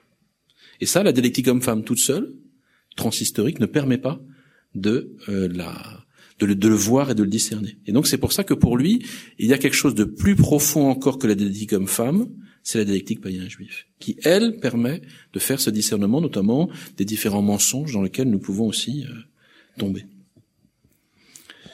Donc oui, alors maintenant si je reviens à la question du gender, je ne peux que vous renvoyer à une conférence que j'ai faite à Notre-Dame l'année dernière, où j'ai essayé de, vous retrouverez dans cette conférence les trois degrés d'historicité que Thibault a très bien présenté. Et j'essaie de montrer au fond ce qu'on peut, parce que vous voyez, bien sûr que nous chrétiens, on, va critiquer la théorie du gender. Mais qu'est-ce qu'on peut, qu'est-ce qu'il y a encore de part de vérité dans cette théorie? Or, il y en a. Et ce qui nous permet de, vous voyez, de, de, de, de prendre de cette, d'extirper de cette théorie ce qui est juste et éclairant sur l'humain, sur l'aventure humaine, sans tomber effectivement, au contraire, dans des, dans des mensonges, dans une, un effacement total de la différence. C'est de nouveau chez lui, ça serait chez le père Fessard la dialectique païen juif. Et donc j'ai essayé de faire grandeur nature euh, dans la cathédrale, ce discernement l'année dernière. Alors pour faire bref, un des éléments qui moi me semble très important dans la théorie d'une gender qu'il faut euh, qu'il faudrait arriver à penser, c'est que vous voyez être homme ou femme, euh, c'est toujours l'objet d'un triple devenir. Être, vous voyez, être homme ou femme, c'est d'abord un devenir naturel. Vous voyez que mes, mes propres caractéristiques organiques qui m'ont fait homme, elles sont pas venues du jour au lendemain. Elles sont, se sont, elles se sont inscrites dans. Mon... Il y a une histoire, si vous voulez, de la différence sexuelle. Ça, je renvoie à beaucoup de travaux euh, des biologistes que devenir homme ou femme, c'est aussi quelque chose qui relève de l'historicité humaine. C'est qu'au fond, j'ai, par ma liberté, dans mon psychisme, à devenir davantage homme ou devenir femme. Bon, ça c'est pas. Là aussi, je vous renvoie toutes les découvertes de la psychanalyse qui montrent que l'identité sexuelle se découvre aussi dans le temps. Qu'elle est, à la fois, vous voyez, un donné et en même temps, elle une tâche psychique. Et que parfois cette tâche peut, euh, et ce devenir psychique d'être homme ou femme peut subir des difficultés, des crises, etc. Et enfin, j'essaie de montrer que ce qui unifie ces deux niveaux, c'est que au fond, pour Dieu, être homme ou femme, c'est une vocation surnaturelle cette fois-ci. Voilà. Donc voilà, je, pardon, c'est qu'un début de, de, de, réponse, mais euh, je vous renvoie à ce texte qui a été publié dans Je sais pas, les silences. On va prendre une dernière question, Madame. Bonsoir. Je voulais vous poser la question de la compatibilité de notre société contemporaine à tendance matérialiste et scientiste par rapport à la liberté spirituelle. On parlait de la liberté spirituelle et de l'homme spirituel. Mais est-ce que l'homme n'est pas le, dans son paradoxe humain de fonctionnement, le propre fossoyeur de sa liberté? Je m'explique. Euh, L'exigence d'intelligibilité, c'est la vérité. À partir du moment où on parle d'absolu, il faut que cet absolu soit assis sur une liberté, sur une vérité. Or, la vérité, euh, elle assied également la crédibilité de l'absolu. Tant qu'on reste sur le plan de l'immanence, globalement, la logique aide à apporter la vérité, à asseoir la crédibilité. On peut parler d'absolu dans l'immanence. Le problème de la euh, transcendance, se pose dans la mesure où le pari de Pascal, on peut le considérer comme deux postulats. Si euh, on parle de deux postulats, l'absolu est relatif. Quelle est la valeur d'un absolu qui est relatif? Ou alors, ce qu'on connaît aujourd'hui, c'est-à-dire les neurosciences, qui réduisent la transcendance au niveau de l'immanence et qui nous définissent un concept de finitude humain qui pose problème. Et c'est le sens de ma question.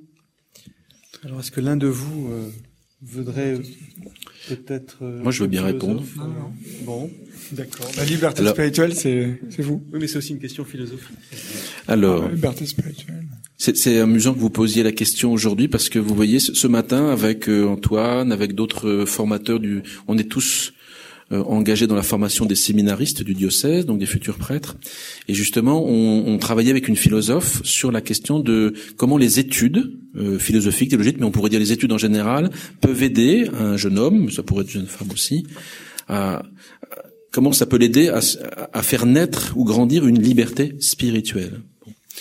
Alors, ce qu'on entend par liberté spirituelle, il faut bien faut bien, faut bien que je sois précis sur cette expression. C'est pas du tout une liberté religieuse. Vous voyez, c'est pas la liberté du sujet qui, euh, parce qu'il croirait, euh, se situerait par rapport euh, à Dieu ou, ou équivalent. La liberté spirituelle, pour la comprendre, c'est vraiment c'est cette liberté de l'esprit humain qui lui fait dépasser toujours tout donné, toute situation concrète. Et je pense que, je suis d'accord que c'est une discussion qu'on avait ce matin, dans, un univers très matérialiste où, où euh, comment dire, euh, Internet, tous les moyens de communication euh, absorbent notre énergie d'une manière très profonde. C'est vrai que très rarement nous posons ces actes de liberté spirituelle. Mais je crois quand même que on peut voir dans le monde d'aujourd'hui des, des, moments où cette liberté spirituelle va se poser, c'est quand nous sommes en danger de mort. Au fond, chaque fois que nous sommes soit en danger de mort, soit en danger d'être d'être privé de sa liberté, alors il y a des actes. Pour moi, voilà, euh, ce que ce que font les jeunes Égyptiens sur la place Tahrir, par exemple, lorsqu'ils prennent, lorsqu'ils savent qu'ils sortent de chez eux et qu'ils vont là pour manifester, qu'ils savent qu'ils prennent le risque de mourir pour la défense de la liberté, pour euh, un, régime meilleur, etc. Là, ils font une expérience très profonde de la liberté spirituelle. Donc ça veut dire que, c'est vrai que euh, il faudrait voir en France. Bon là, j'ai pris l'exemple de la place Tahrir, parce que je pense que c'est un lieu magnifique d'humanité, précisément, où on voit des choses précisément de, ce que ce que vivent des hommes. Il faudrait se demander si en France, euh, c'est vrai qu'avec, euh, vous avez parlé du matérialisme, très bien. Euh, moi, je parlais aussi d'un, d'une sorte de prétention à s'assurer de tout risque. Il n'y a rien pour moi plus grave dans l'éducation d'un enfant, d'un adolescent, que d'annuler tout risque de sa vie. Alors, les risques doivent être contrôlés, évidemment. Si mon enfant se promène sur les gouttières du collège Bernardin, il faut que j'aille le chercher. Ça, d'accord. Mais si on a évacué tout risque, il, n'a plus de possibilité existentielle d'un rapport à la transcendance. Or, je crois que dans l'expérience humaine, et des jeunes de la place nous en font un, nous en donnent un très bon exemple, il y a des situations pour lesquelles nous devons être prêts à perdre la vie. Et donc à perdre la matérialité de nos vies, euh, etc. Et je crois que dans l'histoire du XXe siècle, partout où on se déplace, on trouve cette expérience. Vous voyez? Donc c'est la réponse que j'aurais envie de vous donner. C'est je pense que malgré tout ce que nous faisons, pour euh, contrôler la situation, il restera, Dieu soit ces, ces, ces moments où, parce que nous sommes confrontés au risque de la mort et au risque de perdre notre liberté, alors nous sommes prêts à tout perdre, euh, plutôt que d'être esclaves, tout perdre, vous voyez, euh, plutôt que d'être asservis. Voilà ce que j'aurais envie de répondre à cette question. Eh bien, on verra si l'histoire te donne raison. Et euh, en attendant, je remercie donc Jean Chonu, Thibaut Collin et Frédéric Louzeau pour leurs interventions et vous-même pour votre présence.